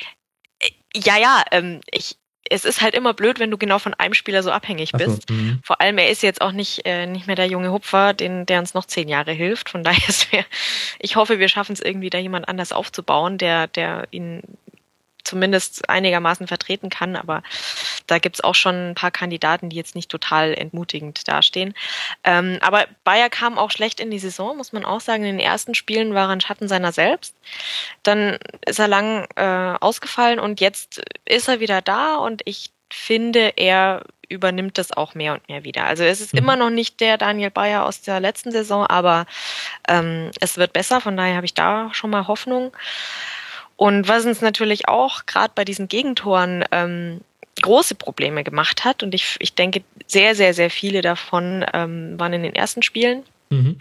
Ähm, und auf der anderen Seite müssen wir auch sagen, es könnten deutlich mehr sein, hätten wir nicht einen Marvin Hitz, der auf keinen Fall zu halten sein wird äh, am Ende der Saison, weil der ein, ein, eine unglaubliche Leistung äh, gezeigt hat in vielen Spielen. Jetzt äh, gegen Darmstadt nicht ganz so sehr gut, aber gut, der ist gerade Vater geworden, der schläft vielleicht gerade nicht so viel. Wir Aber- beide wissen, wovon wir reden. Ne? genau, genau. Also irgend, irgendwas passt so seit kurzem nicht mehr ganz perfekt, aber er ist immer noch ein überragender Torhüter. Ähm, und hätten wir den nicht, dann hätte man noch viel deutlicher gemerkt, dass unsere äh, Viererkette leider überhaupt nicht konstant ist. Und Mhm. ähm, das war sehr, sehr lange ganz, ganz bitter, zwischendurch besser und ja, jetzt müssen wir gucken, wie es jetzt weitergeht. Wir haben sehr, sehr große Verletzungssorgen Ja. gehabt bei Mhm. denen. Ähm, Carsten Bracker, der jetzt ja ewig ausfällt nach einer schlimmen Verletzung, die wir dem Europapokal verdanken. Ähm, Hong, der immer mal wieder ausgefallen ist, aber zum Glück ähm, in, in sehr, sehr vielen äh, Spielen gezeigt hat, dass er ein adäquater Ersatz ist für Carsten Bracker. Mhm. Ähm, ein Klavan, der eigentlich fast eine Bank ist in der Innenverteidigung, aber eben auch äh, manchmal Fehler macht und dann eben ähm, Paul Verhaag, der lang ausgefallen ist auch, ähm, und beziehungsweise wenn er dann da war, auch ja mal gute, mal schlechte Tage hatte, wobei an dem liegt es jetzt auch nicht sehr, sondern eben auf der auf der anderen Seite, da haben wir zwei junge Spieler mit Staphylidis und Max, die sich Mhm. immer wieder abwechseln. Das heißt, da ist auch noch nicht fest, äh, wer da jetzt äh, bleiben wird. Ähm, beide haben gute Spiele gezeigt, beide haben aber auch Partien gezeigt, wo man sich gefragt hat, wer den geholt hat und warum. Von daher, es ist sehr, sehr wackelig da. Jetzt haben wir noch den Robelu, der ähm, neu ge- dazugekommen ist, der jetzt eben äh, gefehlt hat wegen einer Sperre aus dem letzten Spiel, ähm, der sich meines Erachtens auch ganz gut einfügt und Mhm. erfolgsversprechend ist. Also ich bin sehr zufrieden mit dem bisher, was er gezeigt hat. Ähm, ja, von daher, da, da aber an, an den ganzen Namen, die ich jetzt aufgezählt habe, merkt man schon, im Gegensatz zur, zur letzten Saison, wo da eigentlich vier Namen waren, Mhm. beziehungsweise viereinhalb, ja, das, wenn da mal irgendwie einer verletzt ausgefallen ist oder, oder wegen einer Sperre, dann haben wir das kompensiert, aber meistens waren es die gleichen Jungs. Und das ist natürlich extrem wichtig, gerade in der Verteidigung. Und man merkt jetzt oder man hat jetzt oft gemerkt, dass da eben die Sicherheit fehlt, dass diese Ab äh, Eingespieltheit aufeinander eben nicht da war, dass die sich dann manchmal gegenseitig im Weg standen äh, oder eben sich aufeinander verlassen haben in Situationen, wo es dann leider nicht hingehauen hat. Das ist so leider die Erklärung für diese starke Schwäche in der äh, Defensive. Mhm. Ja, sind halt einfach alle jung. Also Robelo 24, äh, Max und Staphylidis 22 jeweils. Das ist, ähm, ja, muss ich aufeinander einspielen. Vielleicht, ähm, ja, ist definitiv auch ein weiteres Musik Mosaiksteinchen äh, im Mhm. großen Bild der Erklärung, wie steht's um den FC Augsburg. Auf der anderen Seite habt ihr einen sehr fähigen Trainer und ein ähm, verhältnismäßig immer noch ruhiges Umfeld. Du hast es ja auch schon Ja. skizziert. und ähm, einen äh, sehr entspannten Sportdirektor. Das heißt, es gibt auch, gibt auch Grund zur Hoffnung. Was ist denn so deine Prognose? Wie wird sich jetzt die weitere Saison für euch entwickeln?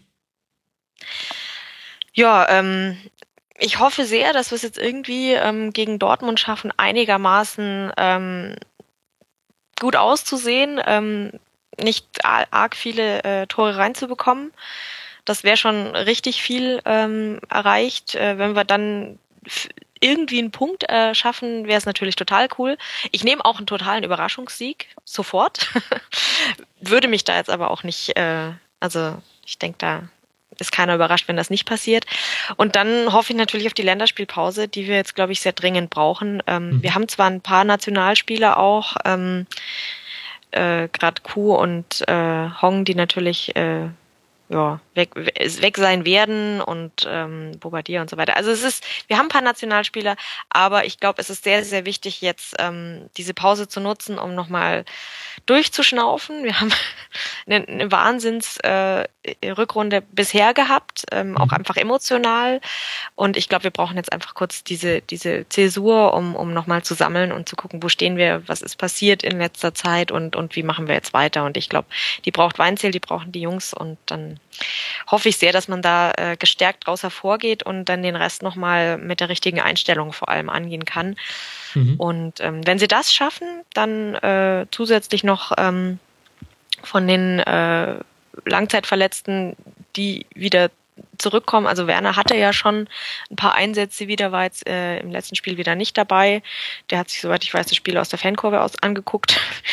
Und ähm, ja, wenn dann noch keine zusätzlichen Verletzungen reinkommen, das wäre natürlich perfekt. Und dann ja, irgendwo in den Spielen, wo man kann, Punkte mitnehmen. Da gibt's ja zum Glück noch den einen oder anderen, der auch noch unten mit mitspielt mhm. gegen Bremen und Stuttgart, wobei gegen Stuttgart, äh, das wird natürlich heftig, wobei gut, wir, die kommen nach Augsburg. Ich hoffe also, dass wir da ähm, was mitnehmen können und ja, einfach Augen zu und durch, ähm, meinetwegen auch ein paar dreckige Siege einsammeln und dann hoffentlich irgendwo in, in dem Bereich, wo wir uns jetzt befinden, abschließen. Mhm.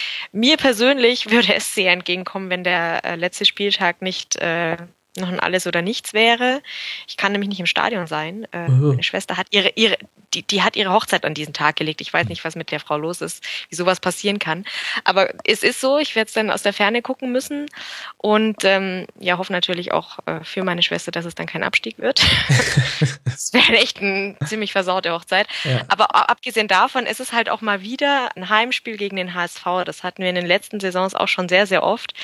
Und ähm, als ich mir den, ähm, den Spielplan angeguckt habe am Anfang der Saison, habe ich noch gesagt, ach Mensch, jetzt hoffe ich mal, dass es jetzt diesmal nicht wir sind, die den Dino begraben müssen, weil am Anfang der Saison war das ja tatsächlich noch eine mhm. Überlegung, die man tatsächlich haben konnte. Ähm, jetzt sieht es ein bisschen andersrum aus und ich hoffe sehr, dass die Hamburger uns da ähm, keinen Strick draus drehen. Mhm. Schauen Aber, wir mal. Ja. Also ich, ich glaube tatsächlich, dass diese drei Spiele innerhalb von 13 Tagen äh, nach der Länderspielpause, Mainz auswärts, Bremen auswärts und Stuttgart zu Hause, ähm, ich glaube, wenn, wenn Augsburg es so macht wie in den vergangenen Saisons, wo es ja immer so war, dass ihr euch irgendwie ein Polster erspielt habt und dann war man in so sicheren Gefilden, dass man auch auf eine andere Art und Weise Fußball spielen konnte. Wenn, dann kriegt ihr das in diesen drei Spielen hin und dann schauen wir mal. Ähm, mhm. Dann haben wir den 30. Spieltag rum und dann sind wir sehr, sehr schlauer. Sehr, sehr viel schlauer. Ja. Wollen wir mal gucken, was die, was die Konkurrenz so macht? Ähm, ja, sehr gern. Das, äh, das gehört ja noch mit dazu. Wir haben bei Darmstadt schon angefangen. Ähm, unser Hörer Arndt Zeigler hat dazu geschrieben, er hat so ein bisschen das Gefühl, nach dem Unentschieden nach Führung in Bremen, dem Unentschieden nach Führung jetzt gegen Augsburg, er habe das Gefühl, dass Darmstadt solche Spiele in der Hinrunde gewonnen hätte und verbindet damit die Prognose, es wird ein bisschen schwieriger für die. Wie siehst du denn als jemand, der so indirekt beteiligt ist, die Perspektiven von Darmstadt? Ja, ähm, Darmstadt hat, glaube ich, einen ganz großen Vorteil in der ganzen Situation jetzt. Ähm, von denen erwartet niemand was. Und das ist mhm. genau die Situation, die wir in Augsburg auch lange hatten in der ersten Liga im Abstiegskampf. Und die ist sehr viel mehr wert, als man denkt. Ähm, da, da, da ist nicht dieser, dieser super große Druck, den jetzt die anderen Kandidaten haben, ähm, die haben alle nicht ganz so viel zu verlieren. Die sind schon mit der Einstellung reingegangen in die Saison. Ja, ähm, gucken wir mal, wie gut's läuft und ähm, wir beißen uns jetzt einfach mal durch und schauen, was am Ende dasteht. Und ähm, daran müssen sie nichts ändern. Mhm. Da, die haben die ganze Zeit jetzt schon die Ruhe, ähm, die sie haben können und da wird sich jetzt auch bis zum Schluss wahrscheinlich nichts ändern. Ähm, und das ist, glaube ich, eine ja, von allen Beteiligten die komfortabelste Situation. Wenn die am Ende absteigen, dann ist es so. Dann ist da keiner enttäuscht und dann ist es schade, aber niemand sagt, das hätte anders laufen müssen. Mhm. Bei allen anderen wird es schwierig, weil da wird dann kurz vor knapp noch, äh, ist man dann nochmal nervös, dann wird viel kritisiert, dann ist jeder wieder schuld. Ich denke, das wird in, in Darmstadt nicht passieren. Und ich glaube, gerade dadurch kann man, äh, auch wenn es eine Zeit lang schlecht läuft, viel Kraft ziehen. Mhm. Ja, ich glaube, bei Darmstadt wird vor allem der Blick auf die Auswärtsspiele wichtig. Ähm, auswärts, das ist eine Binsenweisheit, tun sie sich in der Saison viel, viel einfacher. Und da kommt jetzt dann noch Wolfsburg, ähm, der HSV, Köln und Hertha. Das sind noch die Auswärtsspiele, die es in dieser Saison gibt. Da ist durchaus einiges ähm, an Spielen mit dabei, wo ich sage, da könnten noch Punkte runterfallen. Und wenn du dann noch zu Hause gegen die Eintracht und Ingolstadt spielst, dann ähm, finde ich auch, dass man da noch nicht abschreiben sollte, habe ich in der letzten Folge schon gesagt. Aber du hast mir im Grunde schon mehrere goldene Überleitungen gebaut. Weil du gesagt hast, andere Mannschaften werden nervös, da werden nochmal Dinge geändert. Lass uns doch mal über die Eintracht reden, oder? Hm. Mhm. mhm. Ja, die Eintracht ist für mich so, ja, äh, gefühlt ähm, der sichere Kandidat für ähm, ja solange die so, solange die so weitermachen, kann ich noch ruhig schlafen. mhm. ähm, so leid es mir tut, ähm, das ist, ich meine, Armin Fee ist Augsburger, von daher hat habe ich dem schon auch irgendwie einen halben Daumen immer noch gedrückt. Ich hätte, ich fand das eigentlich ganz charmant, die, die, die Lösung mit ähm, äh, Hannover und äh, Hoffenheim da auf den Abstiegsplätzen und die Eintracht darf dann die Relegation spielen und rettet sich dann noch irgendwie. Die, das hätte mir gefallen. Gut, so ist äh, die Situation Fee, jetzt auch noch, ne? 24 äh, ja, ja, das, Punkte, nur halt leider Hoffenheim auch 24 Punkte. Ja, ja, eben. Die, jetzt kommen die Hoffenheimer da irgendwie raus. Das ist jetzt irgendwie blöd. nee, aber also ja, jetzt haben sie den, den Fee rausgeworfen, was ich auch absolut verstehen kann. Das hat nicht mhm. mehr so gut funktioniert. Und ähm, ja, so leid es mir für ihn tut, der wie gesagt, er ist Augsburger, da muss ich ihm eigentlich nur das Beste wünschen, aber ich glaube, er ist jetzt auch einfach nicht mehr der, der Supertrainer. Ähm, ich hoffe auch, dass man das in Augsburg auch so sieht. Es gibt immer noch den einen oder anderen Augsburger, der sagt, ah Mensch, der Armin, der wäre doch einer für uns. Und ja, der hat dann halt einfach in letzter Zeit nicht viel Fußball geguckt. Aber ja, jetzt, jetzt haben sie den, äh, den Kovac geholt und ich finde, wie der auftritt, ähm, das, das, ja, das kann einem Augsburger ein bisschen Angst machen, weil der wirkt sehr ähm, entspannt und optimistisch und ich glaube, das kann schon nochmal ja, was auslösen jetzt am Wochenende ja nicht gemacht. Also 13 Uhr bei Gladbach verloren und das kann durchaus mal passieren und das ist auch sehr ärgerlich, wenn eigentlich äh, der sichere Rückhalt äh, Radetzky jetzt einfach dann mal alle Fehler, die er sich für diese Saison vorgenommen hat, in einem Spiel macht. Ähm, mhm. Allerdings war das auch nicht der Grund, warum die so verloren haben. Also ähm, zieh die Fehler von Radetzky ab, die hätten meiner Meinung nach trotzdem weder ein Tor geschossen und hätten auf jeden Fall hinten Tore gefangen. Das heißt, ja. zumindest in diesem Spiel noch keine Verbesserung, meiner Meinung nach. Ja, es muss ja aber auch nicht immer sofort und das sind dann oft im Abstiegskampf, glaube ich, auch so, so kleine Sachen. Und wenn jetzt nicht total der Negativtrend äh, beibehalten wird, sondern so, es ist so viel Psychologie dabei, finde ich. Und ähm, in allem, was ich jetzt so nach dem Spiel und um das Spiel drumherum auch gehört habe, auch dass sich ein Radetzky nach drei solchen Schnitzern hinstellt und sagt, ja, geht auf meine Kappe, ähm, das war halt nix, ähm, finde ich, zeigt auch, ähm, dass da die Einstellung insgesamt stimmt, dass da auch einer sowas sagen kann, mhm. ohne dass irgendwie böses Blut entsteht. Ich finde, dass das wirkt schon trotz allem wie eine, wie eine relativ stabile Mannschaft, die halt, ähm, ja, ja aber soll ich mit dir, denen jetzt zu rechnen ist. Ich meine, ich letztlich ähm, beruhige ich dich ja damit und spiele so ein bisschen des Teufels Advokat für alle Eintracht-Fans, aber soll ich dir einfach mal sagen, was das Problem der Eintracht Frankfurt ist? Ja, gerne. Sieben. Sieben Tore in der Rückrunde und Alex Meyer ist verletzt. Das ist das Problem.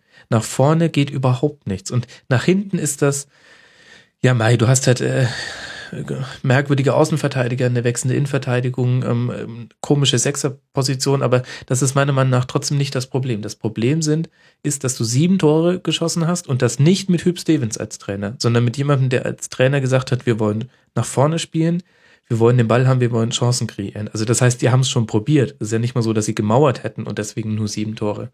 Und das ist meiner Meinung nach ein Riesenproblem.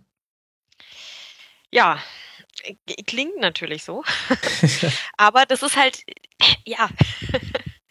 Also es gibt nur eine Mannschaft, die weniger Tore geschossen hat und das ist wenig überraschend Hannover 96, was mit vier Toren in neun Spielen auch wirklich, oh, meine Güte, es tut mir leid, aber die, die müssen tatsächlich runter. Es hilft nichts. Aber ich glaube, das ist das, ich meine, natürlich jetzt gegen Gladbach auch schwierig. Andererseits, ähm, Gladbach unter Schubert ist auch nicht mehr Gladbach unter Favre. Ähm, so kompakt stehen die auch nicht in der Umschaltbewegung. Bewegung. Du hast auch immer wieder Lücken zwischen äh, defensivem Mittelfeld und äh, der Verteidigungskette, so Zwischenräume, in die du reinspielen kannst. Da, man hätte zumindest ein paar Ansätze erzählen können. Und ich will jetzt nicht alles gleich wieder schlecht reden. Es war jetzt nur ein Spiel unter Kovac. Aber sie haben eben nicht diese Entspanntheit, die du sagst, die man haben kann, haben sie meiner Meinung nach nicht. Die spielen jetzt dann am Samstag gegen Hannover im Topspiel, wird auch in den USA exklusiv übertragen. Ich habe vorhin einen Tweet gelesen, stellt euch einfach mal vor, so ein durchschnittlicher Amerikaner steppt da drüber. Äh, ja, sorry. Ich frage mich, welche Jugendfreigabe dieses Spiel bekommt. Ähm, aber das ist zum Beispiel schon wieder kein, das ist kein Kann-Spiel, das ist ein Muss-Spiel. Da muss es jetzt was geben. Ja, aber das sind eben, ich, ich glaube, ähm, gerade die Eintracht hat jetzt aber auch noch viele Begegnungen gegen direkte Konkurrenten und das äh, haben wir jetzt zum Beispiel nicht. Das heißt, die haben sehr viele Möglichkeiten, ähm, sich dann noch selber rauszuziehen. Ähm, das, das stimmt, die spielen zu Hause gegen Hoffenheim, zu genau. auswärts das heißt, in Darmstadt und, zu, und auswärts in Bremen am 34. Ja. Also wenn die jetzt wirklich mit der richtigen Einstellung rangehen und doch irgendeiner sich plötzlich als äh, einigermaßen Torjäger herausstellt oder auch einfach mal zwei, drei zufällig reinkullern. Das kann ja auch mal sein. Wenn du mit der richtigen, äh, mit dem richtigen Spirit reingehst in so ein Spiel, dann, wie gesagt, in Augsburg, wir haben diese Tore alle gesehen. Also die, die dürfen eigentlich nie, nie reingehen, aber dann ist er plötzlich drin und dann kriegst du einen Lauf. Und das kann schon passieren, gerade gegen solche Mannschaften, wenn du dich nicht total ähm, versteifst, ähm, sondern die Gelegenheit nutzt, dann kann die Eintracht da schon noch einiges erreichen. Mal gucken. Klar, das will ich ja auch nicht ausschließen. Ähm, ja. Aber ich, die Probleme sind halt ähm, deutlich zu erkennen, wenn man sich nur die Bilanzen anguckt. Ähm, kurzes Wort noch zu Gladbach. Ich persönlich muss sagen, also mal abgesehen von dem Unterhaltungswert, den Spiele mit Gladbach haben, 95 Tore in, äh, in Spielen mit Beteiligung der Borussia nach 26 Spieltagen, das ist ordentlich. Mhm. Äh, jetzt vierter Platz mit 42 Punkten. Hop oder Top-Mannschaft. 13 Siege, 3 Unentschieden, 10 Niederlagen. Deswegen ist es auch so interessant, hier zu gucken. Aber auch ähm, wirklich, trotz aller Dinge, die man auch kritisieren kann in, in der Verteidigung und so weiter, aber eine sehr interessante Mannschaft einfach, was, was mit aus Gladbach in den letzten Jahren geworden ist, wie sie sich auch in dieser Saison präsentieren, wie sie diesen Start weggesteckt haben. Ähm, also ich gucke den mhm. wirklich gerne zu. Ja, ich auch, absolut. Also mein Gladbach äh, war letzte Saison äh, auch schon großartig zum Zugucken. Ich freue mich sehr, dass sie da jetzt äh, aus der aus der schlechten aus dem schlechten Start so gut rausgekommen sind. Und ja, jetzt ist es tatsächlich auch deswegen immer unterhaltsam, weil äh, sie sind eben doch nicht mehr wie du richtig gesagt hast, Gladbach unter Favre, wo es einfach, wo irgendwie alles richtig funktioniert hat, bis auf diese Saison, ähm, sondern jetzt unter Schubert, äh, ja, funktioniert zwar ganz gut, aber auch nicht immer perfekt. Und ich meine, wir haben selber ähm, 2-2 gegen die gespielt und uns ja ein bisschen doof angestellt. Auf der anderen Seite haben sie uns in der Hinrunde auch, ja, wir waren ja leider der ne? Aufbaugegner. Mhm. Ja, ja, das waren diese vier Tore nach 22 Und Minuten. das ist, das ist eben Gladbach. Solche Sachen passieren bei denen ständig. Also nicht ganz so dramatisch, aber ja, ich gucke die auch gern. Ja. Ich wünsche ihnen echt nur das Beste. Ob sie jetzt alles erreichen, was sie wollen, aber naja, sie haben es zumindest in der Hand und äh, sehr interessant, nachdem Schalke jetzt an diesem Spieltag, da reden wir dann auch noch kurz drüber, ja ein Spiel um Platz drei hatte gegen die Hertha, werden sie am nächsten Spieltag ein Spiel um Platz vier haben. Dann spielen sie nämlich gegen Gladbach. Ja. Zu Hause. Und äh, Gladbach derzeit 42 Punkte, Vierter, Schalke Fünfter mit 41 Punkten. Das wird ein spannendes und interessantes Spiel. Aber wir sind noch nicht damit fertig, den Blick auf die direkten Konkurrenten im Abstiegskampf zu richten. Und da hat eine Mannschaft vor allem einen Lauf, nämlich die TSG aus Hoffenheim. Und jetzt auch zu Hause gegen Wolfsburg gewonnen, 1 zu 0. Christelle, was sagst du dazu? Ja, ich war ein bisschen böse auf die Wolfsburger. Das, also wenn man nur das Ergebnis sieht, dann kann man schon sagen, also was soll das denn? Kann man doch nicht hier, aber ja gut, Wolfsburg läuft nicht so in letzter Zeit und äh, Hoffenheim so sagen, ja. läuft leider sehr gut. Also ja, das ähm, ist eben leider was, womit man jetzt rechnen muss, dass die Hoffenheimer auch gegen vermeintlich starke Gegner gut spielen. Der Nagelsmann ist ähm, tatsächlich einer, der, der macht für mich auch einen super guten Eindruck. Also vorher gut, den kannte ja keiner. Ähm, jetzt, jetzt sehen wir, wie er sich auch gibt, was er, was er sagt. Ich finde, der, der wirkt wirklich wie jemand, der, ja, der da nochmal viel machen kann. Und ähm, so richtig Bock auf zweite Liga hat der wahrscheinlich auch nicht. Der würde wahrscheinlich doch lieber in der ersten Liga ähm, sein, sein, seine ersten Sporen verdienen. Und äh, ja, das stellt er sich momentan nicht so schlecht an. Ja, und ich weiß jetzt nicht, warum jetzt ausgerechnet bei einem Wolfsburg-Spiel eine Poker-Analogie einfällt. Grüße an Max Kruse. Ich habe die 75.000 nicht. Aber ähm, Hoffenheim geht halt auch tatsächlich all in. Also jetzt nicht nur, weil sie Nagelsmann geholt haben, sondern auch die Art und Weise, wie er spielen lässt. Wenn man sich so anguckt, ähm, gegen, gegen Augsburg eben zu Hause, du wirst dich erinnern, äh, 2 zu 1 gewonnen. Dann in Stuttgart 5 zu 1 verloren und auch, weil er sich fürchterlich vercoacht hat, weil mhm. er da viel zu offensiv dran gegangen ist gegen eine ähm, gegen eine derzeit starke Stuttgarter Mannschaft und jetzt zu Hause gegen Wolfsburg, aber wieder im Prinzip genau dasselbe, nur mit einer anderen Aufstellung, aber ähm, mhm. die Art und Weise zu spielen war genau dieselbe. Er sagt einfach drauf, drauf, drauf, vorne den Ball erobern, vertikale Pässe, wir riskieren auch mal den Fehlpass in die Schnittstellen, geht schnell über die Außen. Und, ähm, und von dieser Linie, sofern man nach drei Spielen von einer Linie sprechen kann, ist er nicht abgerückt. Und das finde ich aber, das finde ich gut. Das ist, ähm, ich mag das, wenn auch im Abstiegskampf Risiko gegangen wird. Und das war genau das, was ich mir ehrlich gesagt schon gewünscht hätte, als man sich dann entschieden hat, Gisto zu entlassen. Und ähm, All-In bedeutet halt, naja, du kannst im Heads-Up gewinnen, vielleicht gehst du aber halt auch vom Tisch. Aber derzeit sieht, sind die Odds nicht so schlecht, würde ich sagen. Ja, eben. Und ähm, ich glaube, da gerade die Situation, in der Hoffenheim gerade ist, ähm, da hat man auch mit dem Abstieg schon ähm, ja, in Anführungszeichen sich abgefunden, beziehungsweise nimmt das als Option hin. Und niemand ist dem Nagelsmann jetzt böse, dass er so spielen lässt, weil ähm, wenn er damit Erfolg hat, ist es super, dann freuen sich alle und äh, klopfen ihm auf die Schulter zurecht.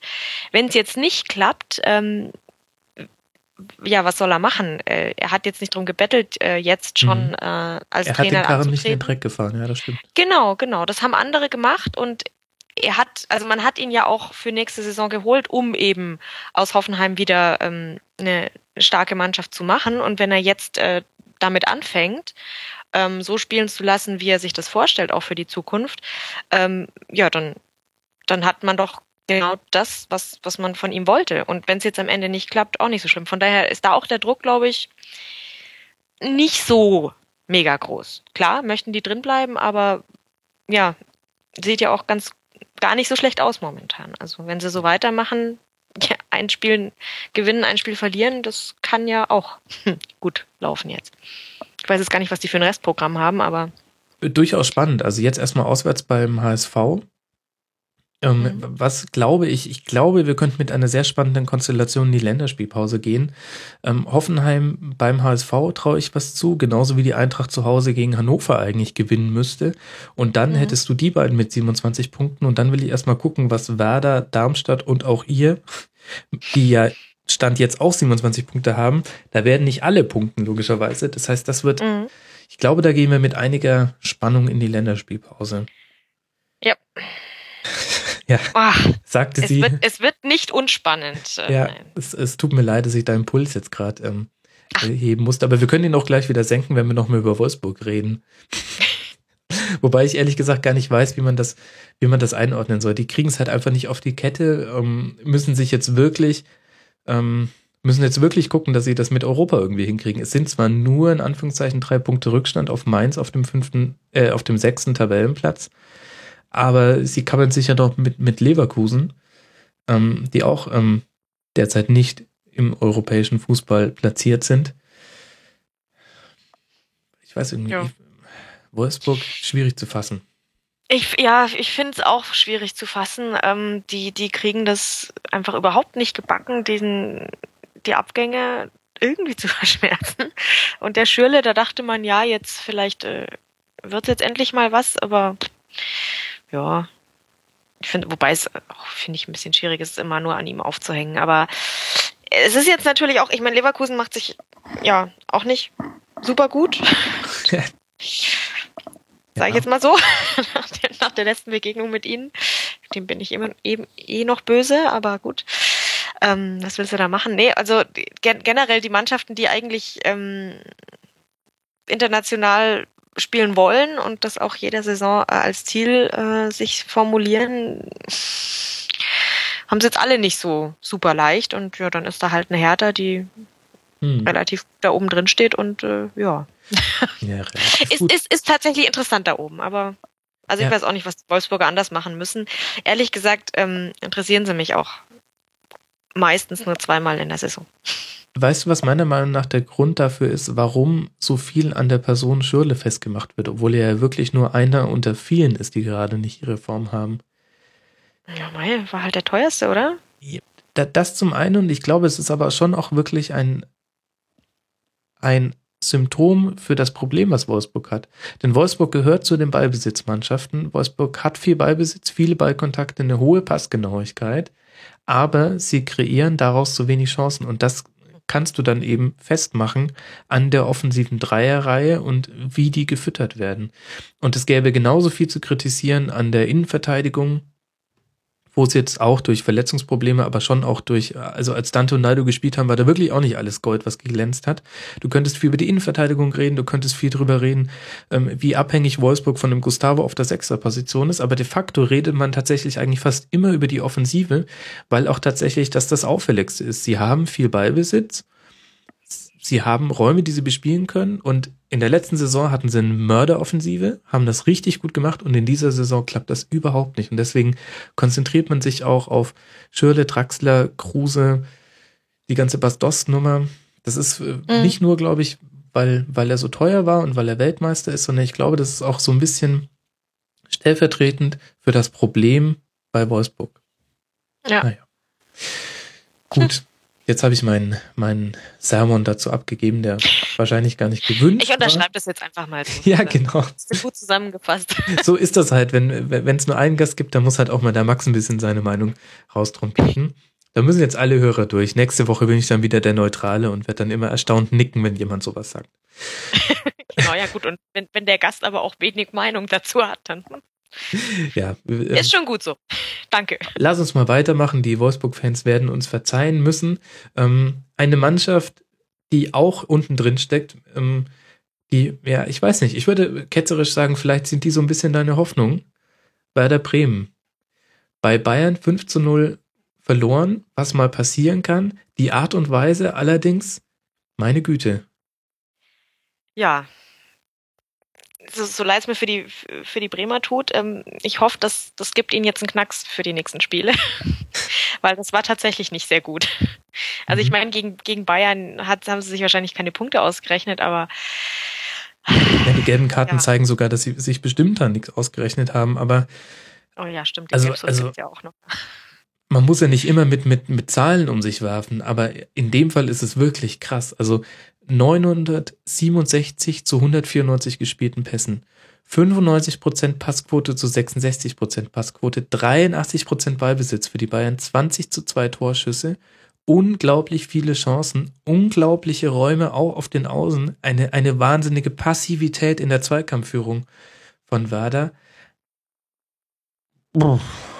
Hm. Also, ich habe ja gesagt, so ein bisschen ketzerisch, sind, sind die so deine Hoffnung, dass die sich noch hinter euch einreihen? Also so, wo sie ja jetzt der, derzeit auch stehen auf Platz 15? Ich wäre natürlich nicht beleidigt. Ähm, ich gucke jetzt gerade mal so das, das Restprogramm. Ich meine, wir dürfen noch bei Ihnen antreten. Ähm, das, das wird dann spannend. Ähm, dürfen auch noch gegen Dortmund spielen. Vielleicht gehen sie da eigentlich mit der, einfach mit der gleichen Einstellung rein wie gegen die Bayern. Das würde mir gut gefallen. Entschuldigung. ja, ähm, die hatten, die, die hatten halt vor dem Bayern-Spiel ähm, ja ganz gute Ansätze, finde ich. Und ähm, von daher möchte ich mir nicht den ja, fragwürdigen Gefallen tun, zu sagen, das, äh, das wird jetzt schon. Ähm, jetzt jetzt äh, sind die wieder mit unten drin, sondern kann natürlich auch sein, dass sie einfach sagen, ja, das war zu erwarten. Ähm, wir haben vielleicht dann einfach insgesamt zu wenig Anspruch an uns gehabt in dem Spiel und ähm, das, das, machen wir jetzt wieder anders. Und ich traue ihnen tatsächlich zu, das auch ähm, irgendwie wieder hinzukriegen in den nächsten Spielen. Jetzt gut, vielleicht nicht gegen Dortmund, aber da sind ja da mhm. doch die ein oder anderen Spiele, wie gesagt, gegen uns. Ähm, das wird dann, da werden sie wahrscheinlich doch mit einer anderen, mit einem anderen Anspruch reingehen. Das stimmt, aber wenn ich so gucke, also ich traue es ihnen auch durchaus zu. Ich will die jetzt nicht abschreiben, obwohl ich in, in der letzten Schlusskonferenz gesagt habe, die sind für mich Platz 17. Ähm, aber ähm, ähm, jeder, der meine Tipps verfolgt, der weiß, ähm, der Max liegt auch mal daneben. Das Problem, was ich einfach nur habe, ist ähm, einer der Gründe, warum man gesagt hat, man traut Bremen jetzt wieder richtig was zu im Abstiegskampf, war der Spirit, den sie hatten. Sie haben ähm, auswärts bei Leverkusen ähm, 4-1 gewonnen, dann zu Hause Hannover 4-1 weggemacht und ähm, du hattest richtig so den Eindruck, das, was äh, Werder Bremen gerade trägt, ist nicht äh, nicht nur Claudio Pizarro oder ein überlegenes Spielsystem, sondern es ist so wie in der letzten Saison ein, ein Gefühl, ein, ein, ein Mannschaftsgeist, ein, ein Spiel nach vorne, ein Mut zum Risiko, der, was dann auch oft belohnt wird. Und ich habe den Eindruck, die haben sich tatsächlich durch die Art und Weise, wie sie vor allem dann noch 4-0 und 5-0 gefangen haben bei den Bayern, haben sie sich das von außen betrachtet ganz schön kaputt gemacht. Denn ich habe viele Reaktionen gelesen von Fans, die zwar gesagt haben, ja, eigentlich nicht so, also wir hatten uns ja eh nichts vorgenommen, aber muss es denn gar so passiv und körperlos sein? Und gleichzeitig könnte Torverhältnis auch noch wichtig werden. Also ich habe so ein bisschen den Eindruck, sie haben das große Pfund, was sie hatten, nämlich den, den Spirit und äh, etwas, was so schwierig zu fassen ist, so, so ein Gefühl, was mental ist, das haben sie jetzt schon wieder ein bisschen aus der Hand gegeben mit so einem Spiel. Ja, ich, ich würde das hoffen für uns und äh, jetzt mal gucken. Ähm, wie gesagt, ich, ich glaube tatsächlich, dass trotz allem kannst du gegen die Bayern so ein Spiel irgendwie verschmerzen. Klar, vom Ergebnis Und, ähm, her schon. Wobei von den Toren her weiß man nicht. Ich meine, ja. jetzt 53 Gegentreffer, also über die Tordifferenz äh, wird's. Dafür war es gut, also. Für uns. ja, ja für, für, dich war es gut, genau. Also, ich meine, es kann natürlich sein, dass es alles auf einen Showdown rausläuft. Am 34. Spieltag zu Hause gegen Eintracht Frankfurt. Es könnte sein, dass man sich da darum kloppt, wer auf die Relegation kommt. Und dann würde es ja reichen, in diesem Spiel wieder einen Spirit zu haben, der irgendwo hergekommen ist. Wunder von der Weser oder was auch immer. Aber mir wäre diese Aussicht ein bisschen zu dünn als Werder-Fan. Ja, ich glaube, als Werder-Fan kannst du jetzt nach dem Spieltag nicht äh, auch nicht so gut schlafen. Mhm. Aber naja. Gut, sie spielen das es bleibt halt trotzdem Mainz. unsicher. Ja, man bleibt unsicher, genau. Wollen wir, wollen wir über die Bayern noch reden? Ähm, Können wir gern. ich weiß es nicht. Ich meine, ähm, man kann da jetzt auch ganz viel drüber reden, man kann auch ganz viel einzelne Spieler loben. Also Müller ist natürlich unfassbar, jetzt 19 Tore. Coman hat eine wahnsinnige Partie gemacht. Ähm, das 3 zu 0, der Schuss von Ribéry und generell seine Leistung war, war wunderbar. Man kann feststellen, dass die B11 der Bayern eine A11 ist. Ähm, aber dennoch, es war halt auch tatsächlich ohne Gegenwehr. Also ähm, Kimmich und Benatia konnten ähm, die haben ein fehlerloses Spiel gemacht, aber sie wurden halt auch überhaupt nicht zu Fehlern gezwungen. Also die wurden ja im Spielaufbau kein einziges Mal angelaufen. Und dafür ist gerade ein Kimmich einfach zu passstark. Das kannst du nicht machen. Und dann darfst du auch nicht irgendwie 18 Meter von Coman wegstehen, wenn der den ersten Ballkontakt hat, weil dann wird's halt auch schwierig. Der wackelt einmal mit dem Hintern, legt den Ball rechts vorbei und hat drei Meter Vorsprung. Also sehr, sehr starke Leistung, klar. Aber irgendwie finde ich, auch ein Muster ohne Wert tatsächlich. Auch von Bayern-Seite aus. Ja, gut, aber es zeichnet halt die Bayern auch aus, wenn du da, ähm, wenn du nicht mal zuckst gegen die, dann, ja, dann, dann zerlegen sie dich halt und zeigen halt auch, dass sie, dass sie es können und machen halt eine Gala-Vorstellung draus. Warum nicht? Ähm, das sind, glaube ich, auch die Spiele, die ihnen dann auch Spaß machen. Ich meine, Ja, als Bayern-Spieler musst du dich ja an irgendwas, äh, an, in der Liga an irgendwas hochziehen, ähm, um noch ein bisschen Spaß dran zu haben. Ähm, und wenn immer alle, die jammern ja gern mal, wenn alle hinten drin stehen und es ihnen so schwer machen und überhaupt und sowieso und bis sie dann endlich mal das erste Tor drin haben und danach wird's ja dann meistens besser, aber bis dahin ist es ja anstrengend und man tippt ja dann auch, ja, gern mal blauäugig irgendwie Kantersiege, Mhm. aber so leicht haben sie es ja dann immer nicht. Und wenn dann mal so ein Spiel um die Ecke kommt, dann sagen sie, ach Mensch, einfach mal wieder schön drauf und äh, zeigen, was wir alles toll können, weil die, die tun ja nichts. Ist, ja, hilft denen, glaube ich, auch gerade vor so schwierigen Wochen, vor denen sie jetzt stehen. Und dann Ja, klar. lieber so ein Spiel Mhm. als, äh, als irgend so ein, so ein anstrengendes, wo sie dann vielleicht auch noch ein blödes Gegentor kriegen, wo dann wieder Unruhe ist und kritisiert wird und so. Ist doch toll. Ja, ja, Kann man gut. sich doch freuen. Das auf jeden Fall. Du kannst, äh, du kannst Mario Götze mal wieder spielen lassen ähm, und äh, den irgendwie so ein bisschen, naja, mitschleppen ist zu viel gesagt. War jetzt nicht, war jetzt nicht so schlecht, aber wie gesagt, muss dann Wert. Nee, also gut. Bayern hat auf jeden Fall den Spirit. Schauen wir mal, was sie gegen Juve machen. Mit etwas Glück. Es äh, hängt auch ähm, wie immer an privaten und beruflichen Gründen. Bin ich äh, zu Bayern gegen Juve im Checkpot Podcast zu hören als Gast. Ähm, hier kurz der Hinweis. Müsst ihr mal reinhören, den solltet ihr generell sowieso hören. Und dann schauen wir einfach mal, wie es bei den Bayern weitergeht. Jetzt dann gegen Juve einen, in Anführungszeichen, richtigen Gegner. Sorry, Werder. Das war ein bisschen, wenig. Ja, ist halt auch schwierig für die Bayern. Ne? Jetzt, jetzt haben sie gegen, gegen Dortmund gezeigt, ja, ähm, da, das kann, es gibt durchaus auch in der Bundesliga noch Mannschaften, gegen die sie nicht eine Gala-Vorstellung spielen können automatisch, wo es dann schwierig wird und wo man dann echt auch ein gutes Fußballspiel auf höchstem Niveau in der Liga sieht. Ähm, ja, finde ich, finde ich schön, dass, dass das so noch ist. Und ja, ansonsten möchte ich eigentlich gar nicht in diese äh, immer die Bayern-Lethargie mit einsteigen, weil es bringt doch auch keinem was. Ja, das stimmt. Jetzt, jetzt muss man mal gucken. Ich habe ehrlich gesagt sogar den Eindruck, dass ähm, äh, trotz des Ergebnisses ähm, gerade das Dortmund-Spiel nochmal so ein richtiger Boost für die Bayern war, weil sie gesehen haben, normalerweise gewinnen die das. Wenn es, äh, wenn es ein, eines der beiden Teams gewinnt, dann eher die Bayern, denn sie hatten die größeren Chancen und gerade die zweite Halbzeit war dann wirklich gut gespielt und ich glaube, Mhm. das ist ja für die schon so ein Warm-up auf das, was sie in der Champions League erwartet. Das haben sie halt in der Liga derzeit nur gegen Dortmund. Ich glaube, das war ganz gut für die zu sehen, dass, äh, dass sie da mehr als nur gut mitgehalten haben, trotz all der Umstände vorher. Momentum so ein bisschen gedreht und jetzt können wir halt mal gucken, ob sie jetzt zum ersten Mal unter Pep Guardiola in, im letzten Saisondrittel den, so einen positiven Drive haben, der sie, der nicht dazu führt, dass sie in offene Messer laufen, die Real Madrid oder FC Barcelona mitbringen, sondern Ja. ein positiver Drive, den sie ein bisschen taktisch klüger verwerten.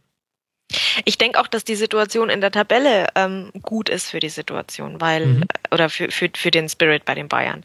Ähm, bisher waren sie viel zu früh Meister, sicher, ähm, und haben dann in der Liga öfter mal einfach ein paar Prozent liegen lassen. Und dann kamen da zum Beispiel die Augsburger Ja, und haben einfach genau. gewonnen, die Schlingel.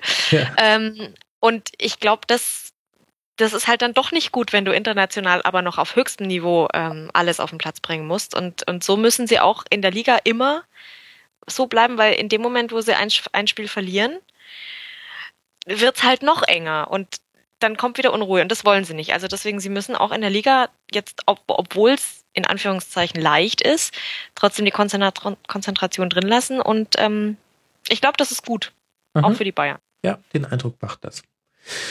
Gut, und dann haben wir noch ein Team, was hinten drin steht, äh, über das wir immer mal wieder am Rande gesprochen haben, nicht in den besten Tönen, Hannover 96. Jetzt auch zu Hause gegen den ersten FC Köln, 2 zu 0. Verloren, ausgerechnet, groß in Versalien geschrieben, Bittenkur schießt seinen Ex-Club ab. Und wir haben sie eigentlich schon angedeutet. Also ich sag Hannover, sorry, die gehen runter. Ist durch. Ja, das sage ich auch, auch wenn ich vorhin noch so. na. Also, wie gesagt, ich bin erst sicher, wenn es sicher ist, aber es sieht halt leider echt verdammt schlecht aus. Und man muss sagen, irgendwie auch so ein bisschen stellvertretend dieses Spiel. Sie waren nach vorne gar nicht chancenlos, was einen ja überraschen mag, wenn man sich so die Bilanz von Hannover anguckt. Allerdings die Gegentore auch richtig schön hergeschenkt. Also ähm, das hat der FC zweifelsohne auch richtig gut gemacht. Nach Ballgewinn musste dann auch erstmal dann den, den Angriff so sauber ausspielen, aber es waren dann sehr leichte Treffer und das reicht ja. halt dann. 1 zu 0, 2 zu 0, Haken dran, fertig. Köln keine Krise, die irgendwie herbeigeschrieben werden sollte, sondern alles gut. Ja, also ich finde auch, also ich habe da nur die Zusammenfassung gesehen auch von dem Spiel, aber Hannover, wie gesagt, oder wie du richtig gesagt hast, die, es sah ja eigentlich gar nicht so schlecht aus, aber das sind halt, also diese, diese Chancenverwertung kenne ich halt vom FCA auch sehr gut, ja, drüber, drunter, mhm. rechts, links vorbei oder direkt auf den Torwart, beziehungsweise wenn er mal nicht direkt auf den Torwart kommt, dann ist er aber ausnahmsweise auch mal da und ja, dann, dann kriegst du halt einfach keinen rein und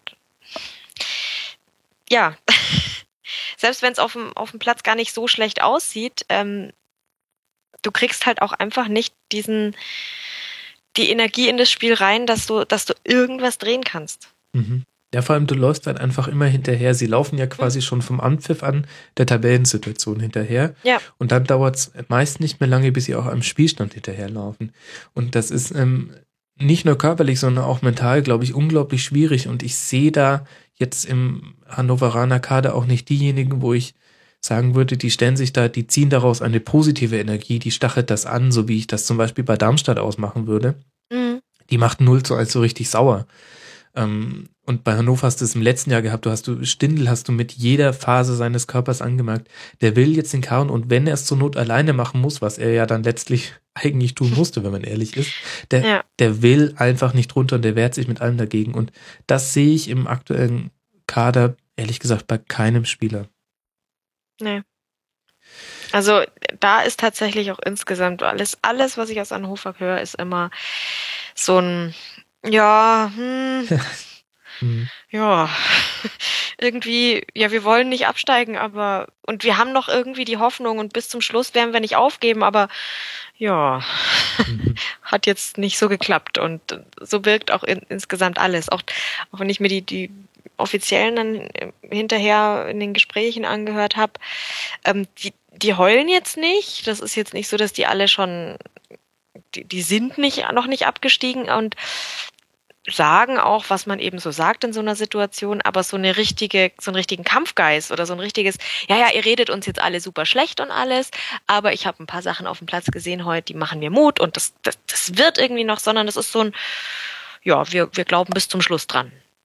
Ja, aber auch so. Ne? Thomas Schaaf hat auch gesagt, solange es noch möglich ist, glaubt er dran, was ich auch so angehört hat, wie nach dem Motto, naja, aber Gott sei Dank ist es ja nicht mehr lange möglich und dann.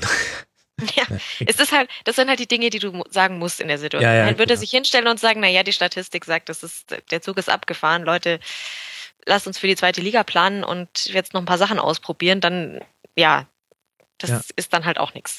Das kannst du nicht machen in der Situation, solange rechnerisch noch was geht. Also spielen sie das Spiel halt so mit, wie es wie man es eben spielen muss, aber ich glaube nicht, dass da jemand wirklich noch ernsthaft und mit vollem, vollen 100 Prozent ähm, damit rechnet, dass das noch was wird.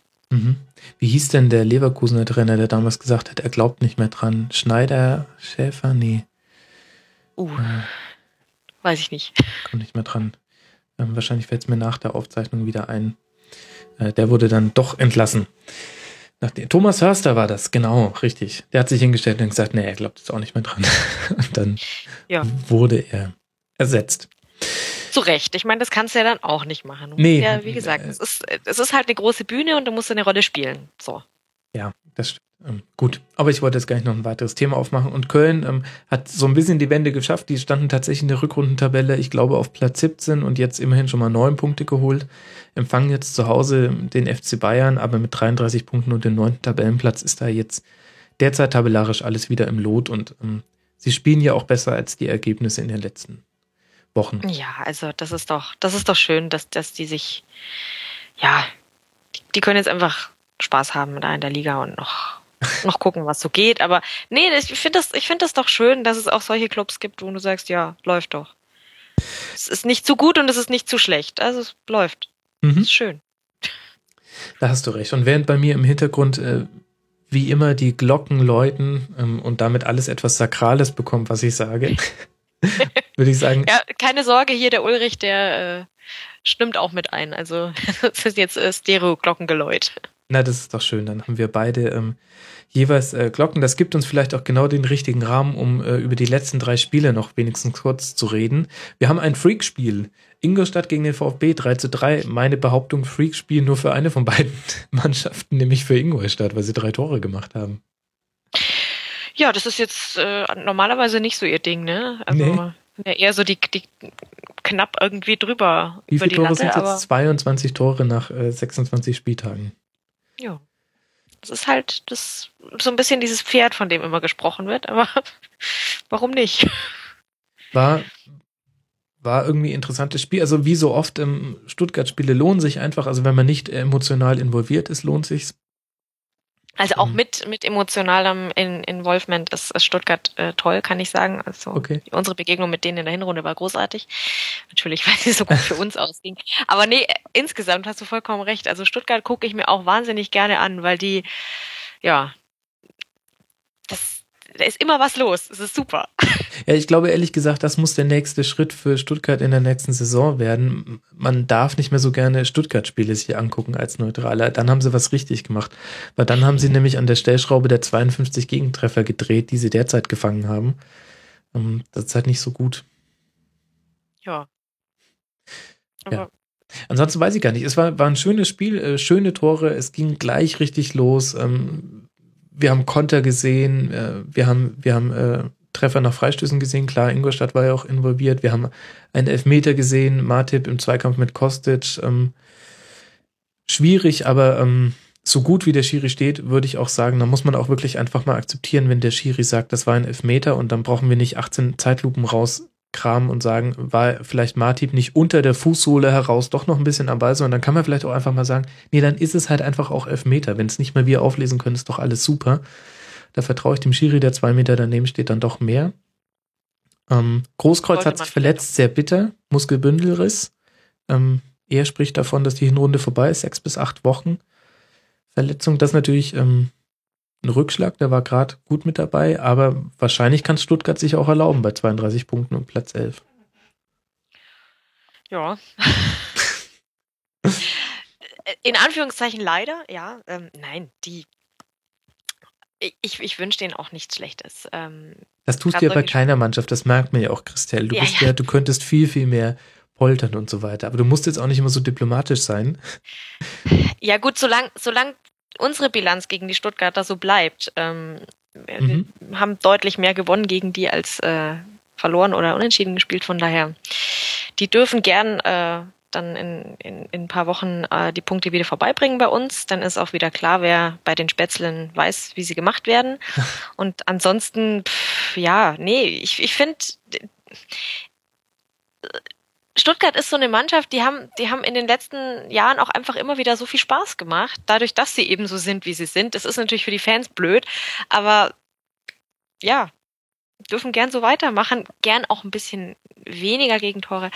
Aber es ist doch, also ich wünsche ihnen schon tatsächlich, dass sie, äh, dass sie das jetzt einigermaßen so zu Ende bringen und dann, dann passt es doch.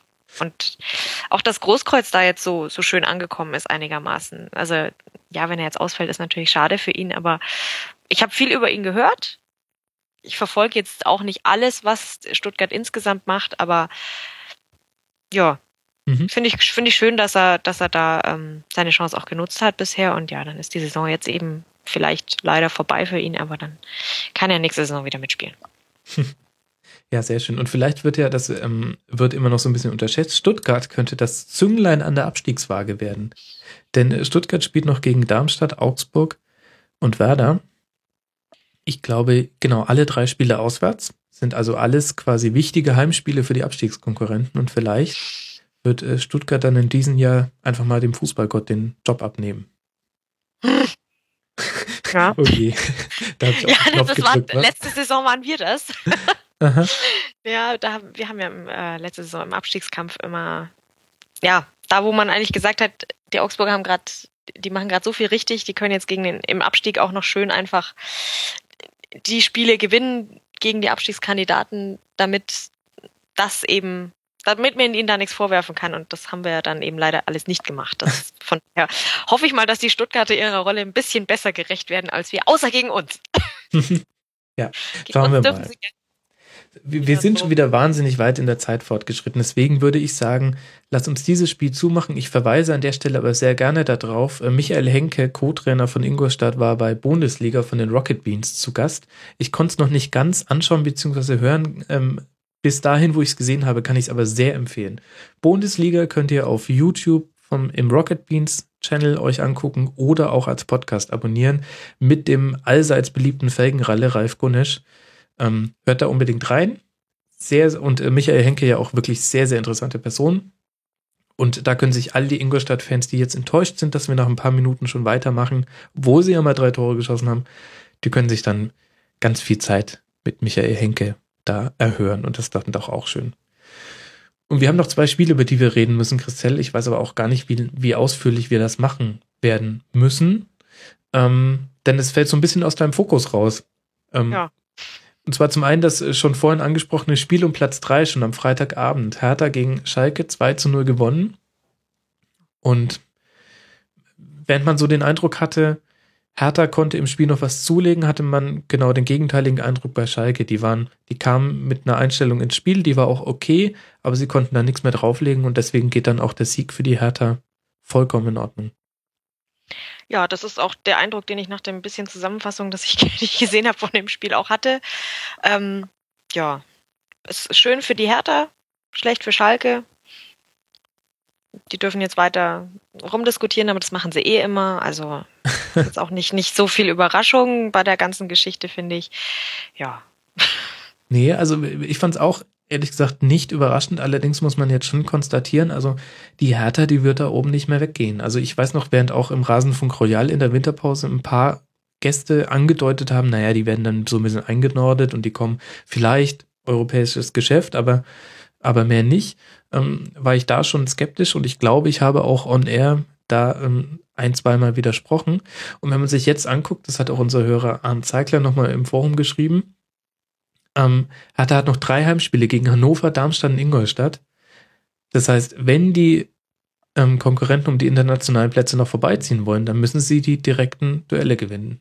Weil Hertha spielt noch zweimal gegen beide Schmitz, also Leverkusen und Mainz, und gegen André Schubert mit Borussia Mönchengladbach. Und ja. ich bin da aber ehrlich gesagt, also ich sehe die ehrlich gesagt da nicht irgendwie gerade rausfallen, weil dahinter haben alle Mannschaften viel zu sehr mit sich selbst zu tun. Ja, denke ich auch. Also ich, ich habe das jetzt auch immer nur so aus der Ferne ver verfolgt, äh, was die Hertha macht, weil seit unser Ex-Trainer nicht mehr dort ist äh, und nicht mehr ganz so viele unserer Ex-Spieler dort ständig auf dem Platz stehen. Ähm, das, das, also davor habe ich die Hertha gern verfolgt und habe mich auch äh, ja, ein bisschen interessiert. Inzwischen sehe ich einfach nur noch, was der Dada da macht, ist, ist super. Das läuft und ich freue mich für die und ich finde, das ist so ein bisschen eine Analogie zu dem, was der FCA letzte Saison gemacht hat, denen hat auch keiner was zugetraut. Alle haben gesagt, naja, es wird nichts. Und ähm, jetzt sind die sogar auf Platz drei und äh, lassen, geben denen nicht mehr her. Ähm, Finde ich schön, dass es solche Geschichten halt gibt in der Liga, dass, dass Mannschaften, mhm. die du vorher, gerade du zum Beispiel, äh, eher in, auf ja. den Abstieg getippt hattest, ähm, dass die dann doch so über sich rauswachsen. Und ich finde auch, ähm, gerade die Tabellensituation zeigt immer wieder, es ist eben nicht nur, dass die ein, dass einzelne Mannschaften plötzlich über sich hinauswachsen und, und, und Punkte einsammeln, das kracht, sondern es ist eher, dass auch die anderen, die gern würden, schaffen es nicht so richtig. Mhm. Und dann reicht es einigermaßen konstant, konstant zu spielen. Wenn du das hinkriegst, dann kannst du in der Liga momentan gut, gut spielen und hast da deinen Spaß dabei. Ähm, wenn du nicht konstant spielst, hast du Probleme und rennst dir hinterher. Mhm. Und ich freue mich, dass die Hertha das wie der FCA letztes Jahr auch einfach demonstriert, ja, dann spiel konstant das, was du kannst und dann hast du die besten Möglichkeiten, auch tolle Dinge zu erreichen. Mhm. Also ich drücke Ihnen da die Daumen. Ich sehe die Hertha gern. Es ist doch auch nicht verkehrt, wenn ein Hauptstadtclub in der Europäisch spielt. Berlin hat nicht das Problem, dass keine Sau weiß, wo es ist.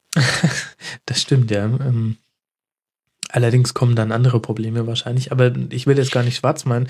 Was ich, was mir noch irgendwie, was ich bei Hertha noch interessant finde, ist, ähm, ähm, weil du jetzt auch gesagt hast, sie spielen konstant, das stimmt natürlich von den Ergebnissen her, aber was mir besonders an Hertha gefällt, ist die Entwicklung, die diese Mannschaft in dieser Saison noch genommen hat, weil noch so um den achten, neunten Spieltag rum, da wurde ich zwar von Hertha-Fans schon verbal verhauen, aber da war das noch nicht das Gelbe vom Ei und da war das auch nicht schön anzugucken. Sorry, als Neutraler und mein Gott, für den Rasenfunk muss ich einfach jedes Live-Spiel, was ich live sehen kann, sehen.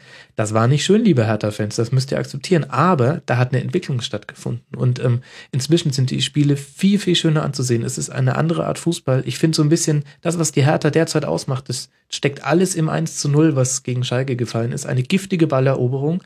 Dann aber drei, vier sehr, sehr schlaue Pässe mit ähm, Zielspieler Kalu.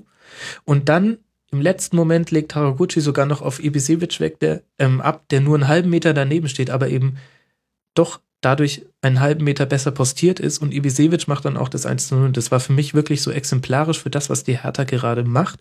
Und das hat eben auch viel mit spielerischen Elementen zu tun, nämlich das Ganze nach der Balleroberung dann auch tatsächlich die Chance rausspielen. Also ich muss sagen, als begeistert wäre jetzt zu viel, aber ich bin sehr angetan und ähm, ja. auch vollkommen verdient, dann da oben zu stehen. Und ich glaube, das ist auch äh, genau so muss es doch laufen. Erstmal ähm, komm, hast du Ergebnisse und hast dann einfach auch die, die, die, das Selbstbewusstsein und den Spaß an allem. Und die Fallhöhe ist ja für die Hertha trotz allem nicht so hoch. Wenn die jetzt tatsächlich eingeknickt wären, hätte ja keiner gesagt, haha. Ähm, ja, immer noch, selbst wenn sie recht. noch einknicken. Ist ja, ähm, ja, eben. Bin ja nur also ich, der die hier gerade auf so einen Thron setzt. Das, ich lese immer noch viele, die sagen, ne, die werden jetzt dann schon runtergeholt. Aber wenn ich mir halt angucke, ähm, im Vergleich Gladbach, Schalke, Mainz, Leverkusen, Wolfsburg kannst du schon vollkommen knicken, die kommen niemals da noch hoch. Ja, dann hm, sehe ich die schon. Also sie haben es definitiv in, in der eigenen Hand und während ich vor zwei Wochen noch den Eindruck hatte, jetzt haben sie zum ersten Mal was zu verlieren und sie werden so ein bisschen nervös. Da haben mir ein paar Sachen nicht so gefallen. Haben sie das jetzt zumindest in diesem einen Spiel gegen Schalke wieder eindeutig nicht gehabt, diese, diese Nervosität, und haben es sehr, sehr souverän runtergespielt, hätten ja noch viel, viel höher gewinnen können, was ja auch, also wäre dann auch ein Freak-Spiel geworden für Hertha. 2-0 ist ja schon hoch. Mhm. So kann man nichts sagen. Mensch. Und da soll noch jemand sagen, die Bundesliga sei äh, langweilig. Natürlich, klar, wir hatten jetzt schon ein paar Jahre lang keinen kein Titelkampf mehr, aber das sind doch wirklich, äh, sind doch coole Geschichten. Man muss, man muss halt auch mal. Man muss halt genau hingucken. Ja, schon. Und man muss halt auch ein bisschen Empathie einfach. Auf der einen Seite wird immer den Bayern vorgeworfen, äh, immer nur Titel und immer nur die besten Spiele und ähm, Spieler und immer und es muss ja immer gleich das Triple sein und so weiter. Und gleichzeitig funktioniert aber die Öffentlichkeit, wenn man ehrlich ist, auch so ein bisschen. Wenn der Titelkampf nicht spannend ist, dann tun alle so, als wäre es die schlimmste Liga aller Zeiten.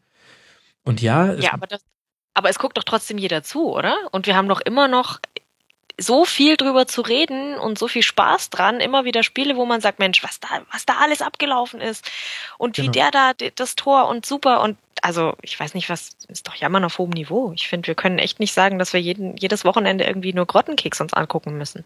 Das ist es. Das ist, das ist wirklich interessant. Und ja, ich, ich, ich, ich gebe zu, es gibt eine Komponente, die mir auch tierisch auf den Sack. Nämlich, äh, wenn in der Europa League jetzt so zum Beispiel Leverkusen wie, gegen Villarreal, ich hätte 1000 Euro drauf gesetzt, dass die gegen die rausgehen. Weil das ist einfach so, die spanischen Teams in der Europa League nehmen die Bundesligisten in der Europa League raus und die einzigen, die, die, die dieser Regel widersprechen werden, sind die Dortmunder, weil die gehören eigentlich auch nicht in die Europa League. Das ist nur eine historische Koinzidenz, dass das jetzt so kam. Das äh, mhm. war halt mal. Das ist das Einzige, was mich auch nervt. Deswegen ist für mich die Europa League auch, ähm, also bin ja, kann man ja, glaube ich, schon so sagen, dass ich sehr Fußball interessiert bin. Bei der Europa League, da mache ich dann den Cut und sag, nee. ähm, ich mache eh schon immer den Cut, immer wenn ich äh, Familie äh, versus Fußball, dann gewinnt die Familie eigentlich äh, fast immer. Und bei Europa League, da gibt es noch ganz viele andere Dinge auch noch. Aber ansonsten, ja, siehst du, das, das ging mir ja anders dieses ja, Jahr, aber es war auch das erste Mal. Ihr habt ja auch ganz anders gespielt in der Europa League. Also die, die Augsburg-Spiele waren ja auch ähm, viel, viel interessanter auch zu sehen. Es ist einfach so ein, ich, ich habe es einfach langsam satt, irgendwie Schalke 0 zu 3 gegen Donetsk rausgehen zu sehen und dann, und dann haben die nicht mal Bock, diesen Wettbewerb zu spielen. Ja, dann, dann mach's so bitte auch nicht. Ich gucke mir viel lieber Mannschaften wie Augsburg an oder auch wie Mainz. Gut, sie haben Tripolis, gut, lief jetzt nicht ganz so gut, aber ähm, solche Mannschaften oder auch Eintracht Frankfurt damals in Bordeaux, ähm, Porto, ähm, tolle Spiele. Das gucke ich mir total gerne an, weil die haben Bock auf diesen Wettbewerb. Was ich aber nicht habe, sind, was ich inzwischen echt so ein bisschen überdrüssig bin im internationalen Geschäft, sind diese Mannschaften, die sich da irgendwie immer noch so in so einem Last-Minute-Sackhüpfen-Rennen äh, in der, in der Liga da dann hinspielen, irgendwie die Champions League Quali schaffen oder auch nicht. Und dann aber, wenn sie in der Europa League sind, weil es halt äh, doch nicht zu mehr gereicht hat, dann aus irgendwelchen Gründen immer keinen Bock haben. Oder sich einfach auch dumm anstellen. Ja. Aber ansonsten, die Liga ist doch super. Also da kann man doch gerade wirklich nichts sagen. Naja, ich muss mir mal wieder den Tobi einladen, Tobi Escher. Der erdet mich dann, weil der nochmal mit einem anderen Blick auf die Liga guckt, aber ähm, naja. Ein positiv. Aber man darf doch auch einfach mal Spaß dran haben, oder? Dann ja, total. Und ich meine, guck dir jetzt die, ich meine, gut, vielleicht liegt es auch daran, dass ich so viel Rasenfunk gemacht habe, äh, 21 Stunden allein in der Rückrunde und jetzt sind, kommen gerade schon wieder zwei dazu. Ist natürlich auch relativ viel, aber es gab auch wirklich tolle, schöne Spiele und auch interessante Entwicklungen und Dynamik, Dynamiken in der Tabelle. Also es ist auch nicht alles, ist ist nicht die beste Liga der Welt, ist aber auch bei weitem nicht die schlechteste Liga der Welt. Ist einfach nur eine schöne Fußballliga. Eben, und jetzt schau dir allein den Abstiegskampf an. Äh, ja. Wenn es oben langweilig ist, in Anführungszeichen, unten ist es nicht. Genau, und wer hätte das gedacht, dass wir einen Abstiegskampf ohne den HSV bekommen? Da muss man auch mal dankbar sein. Ja, Womit ich, also in, in, Hamburg auf jeden Fall. ja, definitiv. Womit ich so elegant wie selten zum letzten Spiel übergeleitet hätte, das wir noch nicht besprochen haben, Christel. Leverkusen gegen den HSV, 1 zu 0. Und da endet es bei mir dann auch. Hm, ehrlich gesagt, bei mir auch.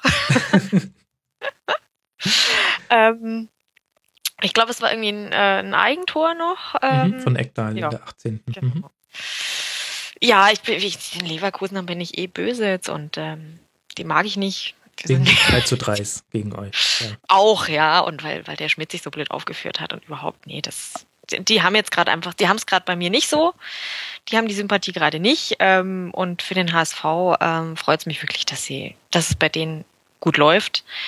Ähm, klar, jetzt haben sie mal verloren, aber ich habe den Eindruck, so ein, so ein Hamburg-Fan, der ist, der ist die Saison einfach, der freut sich einfach, dass er da unten nur höchstens mal dran schnuppert, aber von, von den Punkten her ist das äh, alles völlig in Ordnung und der, mhm. der kann da entspannt äh, sein, seine Liga gucken. Das passt. Das genau. freut mich. Sieben Punkte Vorsprung vom Relegationsplatz. Und man muss jetzt auch bezogen auf das Spiel sagen, mm, das Ergebnis an 1 zu 0 mit einem Eigentor liest sich nicht so gut, aber es war ein wirklich interessantes Spiel mit Chancen auf beiden Seiten, aber vor allem in der Schlussphase hatte der HSV auch wirklich viele Chancen auf ein 1 zu 1. Da ist Leverkusen mit meiner Meinung nach mehr als nur einem blauen Auge davon gekommen. Mhm. Das heißt, als HSV-Fan musst du da sowieso ähm, glücklich mit sein. Ähm, also war auch wirklich ein schön anzusehendes Spiel, ging ja wahnsinnig ähm, gut auch los mit einer Chicharito-Chance in der ersten Minute, Rudnevs dann in der fünften Minute allein gegen Leno und ungefähr in dem Takt ging es weiter. Ähm, war ein gutes Spiel, aber halt derzeit auch nur Leverkusen auf Platz 7 gegen den HSV auf Platz 12. Ja. Hm. Ja. Mit, mit, mit, der schönsten Pointe, finde ich, äh, die der Fußball schreiben konnte, äh, dass Jedwai dann gelb-rot kassiert wegen Zeitspiel und dann eine angedeutete Geste, mit der er nicht ähm, äh, ja, mit der dem Schiedsrichter seine Meinung gegeigt hat. Und da bin ich echt mal gespannt, wie Roger Schmidt sich den zur Brust nimmt und sagt, also gegenüber dem Schiedsrichter, das ist eine Respektsperson, da erwarte ich mehr Disziplin. Es kann doch nicht sein, dass du dir den zweiten Platz verweisen holst nach dem Euro Europa League Spiel. Also da wird der Schmidt, der wird ihm mal ordentlich die Meinung geigen, glaube ich. Ja, das geht ja nicht. Recht. Ich meine, er gerade er ist ja. Weil das ist auch einfach unnötig. Haben, ne? du, du machst damit einen Schauplatz auf, den hättest du nicht haben müssen und jetzt ist er dann wieder für drei Spiele, darf er dann nicht eingreifen ins Spiel und ähm, da sitzt nur auf der Tribüne und das hilft ja keinem weiter. Er schadet damit dem Verein. Da, also da möchte ich nicht in der Haut von Jedwai stecken, jetzt dann nee. sich die Standpauke von äh, Roger Schmidt anzuhören. Mann, Mann, Mann. Ja, nee, aber ich finde gerade, also das war eben auch wieder so ein Leverkusen ist mir zurzeit einfach, die, ich tue mir schwer mit denen, weil sie, weil da einfach insgesamt so, ich finde es insgesamt so, so viel Respektlosigkeit gerade gewesen und, und das hat jetzt auch einfach wieder so in das Bild gehabt, das äh, gepasst, dass ich gerade von denen hab, diese Geste und ach, ach nee. Die, die müssen was- sich jetzt mal ein bisschen anstrengen, dass sie ein bisschen, äh, dass sie wieder Sympathiepunkte einsammeln, Aber das ist mir ehrlich gesagt fast zu viel. Was, was, was meinst du denn, wenn du sagst, ähm, so viel Respektlosigkeit? Also ja, die, die Roger Schmidt-Sache. Ja, eben, also Schiedsrichter. gerade nach der Roger Schmidt-Sache und äh, das weißt du doch als Spieler, dass du dir solche äh, Gesten auch sparen kannst. Also gut, ich möchte es jetzt nicht größer machen, als es ist. Das kommt dann vielleicht mal im Affekt mal, ja, es Mhm. ist jetzt nicht riesig dramatisch, aber trotzdem. Äh, es gibt halt Mannschaften, da passt sowas besser ins Bild und, und bei anderen, da, da, da fällt mal einer kurz auf und dann ist aber wieder äh, eher längere Zeit nichts. Mhm. Ich meine, der FCA hat sich jetzt auch nicht immer mit Ruhm bekleckert, die Saison, was jetzt Sportsgeist und so weiter angeht. Von daher möchte ich jetzt gar nicht so eine riesen Fass aufmachen, aber für mich war es halt einfach wieder ein Schlag in die, in die gleiche Kerbe, die wir irgendwie schon, schon hatten. Und aber ich möchte Schmidt zugute halten, dass er sich tatsächlich äh, extrem zurückgehalten hat in dem Spiel. Ich, Ja, ich glaube, das hat man ihm schon Ja. auch angemerkt, wie sehr das, ja. Ja, muss halt auch, ne? Also das ist Ja, halt, eben. wenn du, wenn du einmal, wenn du deinen ersten Verweis gekriegt hast vom, vom Rektor, dann äh, fühlst du dich in den ersten zwei Stunden danach jetzt auch nicht auf wie. Eben. Also ist halt einfach so. Ähm, Ich meine, was man definitiv halt konstatieren kann, ist, dass es bei Leverkusen gerade knarzt. ähm, Und zwar nicht nur irgendwie von den Ergebnissen her mit den Niederlagen gegen Dortmund, Mainz und Bremen und jetzt dann diesem glücklichen Sieg und einem glücklichen Unentschieden bei euch. Ähm, Es knarzt und ich stelle mir noch so ein bisschen so die Frage, wie tief gehen da die Risse? Also ähm, wird da tatsächlich irgendwann, und das kann ja auch erst im Sommer sein, dann ähm, nochmal an der Trainerposition was gemacht? Was verändert sich im Kader? Es stimmt im Gefüge einfach nicht. Und das hat Ja. nicht mehr nur mit, ja, sie haben Verletzungspech und ja, lief auch in der Champions League ein bisschen doof. Aber trotzdem, unter anderem haben sie auch einen der besten Neuzugänge in der, im Winter sich geholt mit Chicharito und trotzdem das Ruder nicht rumgerissen. Also da, ja, da, da stimmt es einfach an ganz vielen Punkten nicht. Und da bin ich sehr gespannt, was sich da jetzt dann, Ja. wenn sich der Staub legt nach dem 34. Spieltag, was sich da tut bei Leverkusen. Ja, und ich finde, ich gerade ihre ihre Spielweise und alles ist ja auch sehr, also bloß dieses dieses dieses ganze Knarzen. Ich finde, da ist auch so viel. Äh, insgesamt ist mein ganzes Bild von Leverkusen ist das von so, einem- so einem wütenden, äh, beißenden kleinen Gnomen. Also jetzt das passt jetzt nicht unbedingt zu zu, zu Leverkusen in, in, der, in der Größe und so weiter. Das ist aber so ja, so, so ein bisschen, Rudi Völler ist nicht, nicht vergeblich das, das Gesicht des Vereins und Mhm, der ist das halt das auch immer dieses, ja, so, und so spielen sie auch und manchmal läuft's ganz gut und dann, dann haben sie natürlich recht mit ihrer Spielweise und, und, und auch mit ihrem Verhalten, aber nee, ich, ich glaube, so kannst du halt aber auch nicht auf Dauer auftreten, weil das, das tut, glaube ich, auch insgesamt menschlich untereinander nicht gut, immer dieses, das ist nix. Ja, Man kann gut, auch einfach beim Netz zueinander sein und, und auch mal entspannt sein. Das hilft manchmal. Naja, gut, ich meine, da, da muss man jetzt dann vielleicht unterscheiden, das, was wir wahrnehmen und das, was äh, im Training passiert. Ich hoffe doch sehr, dass die sich im Training nicht so angehen, wie Ja, sie das immer hoffe ich spielen. Ich bin natürlich, wie gesagt, ich bin einfach auch von der letzten Woche einfach noch nach diesem 3 zu 3. Das, das, das sitzt sehr tief. Ja, man, man, Aber ich glaube, ich tue Ihnen da auch Unrecht gerade. so ganz am Rande hat man es äh, hat man's jetzt mitbekommen, Christelle, dass, dann, dass, da- dass es da noch offene Nee, Wunden also, liebe Leverkusener, ich will euch nichts Böses, aber Na, das da ist ist es gerade durchgegangen. Das muss auch mal sein. Christelle, jetzt haben wir sogar noch viel länger geredet, als du eigentlich äh, dir Zeit freigeräumt hast. Ähm, ich habe ein äh, latent schlechtes Gewissen, aber danke dir umso herzlicher. Äh, Ja. Total toll, dass du hier alleine mit mir den Spieltag ähm, so gut besprochen hast. Und Dafür, dass, dass ich echt fast alle Spiele in voller Länge gesehen habe. hat er nicht. Nee, also hat großen Spaß gemacht. Vielen Dank. Ja, freut mich. Und ich kann nur nochmal aufrufen, liebe Leute, hört ähm, in Auf die Zirbelnuss rein, ähm, auf meinsportradio.de und mit einem eigenen Feed auch abonnierbar. Folgt der Christelle auf Twitter, at Cristaldo1907. Richtig. Gut, ähm, dann schicke ich noch kurz Podcast-Grüße raus an all diejenigen, die sagen, Moment mal, Rasenfunk mit nur einem Gast, egal wie sympathisch und kompetent er sein mag, das reicht mir nicht. Dann hört doch rein in den Checkpot, in den Gut Sport Podcast, in Reingemacht oder im Bundesliga. Das sind jetzt einfach mal vier Formate, die auf den Bundesligaspieltag zurückblicken, die ich sehr gerne höre, die ich alle vorbehaltlos empfehlen kann.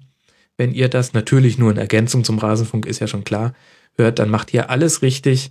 Ähm, die haben es alle verdient, dass sie von euch ein bisschen Ohren und Feedback bekommen. Macht das. Und in dem Sinne, vielen Dank nochmal, Christelle.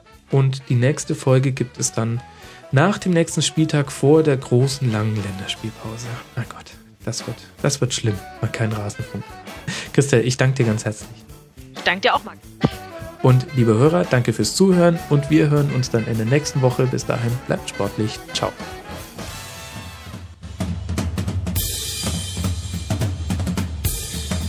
Das war die Rasenfunk-Schlusskonferenz. Wir gehen nun zurück in die angeschlossenen Funkhäuser.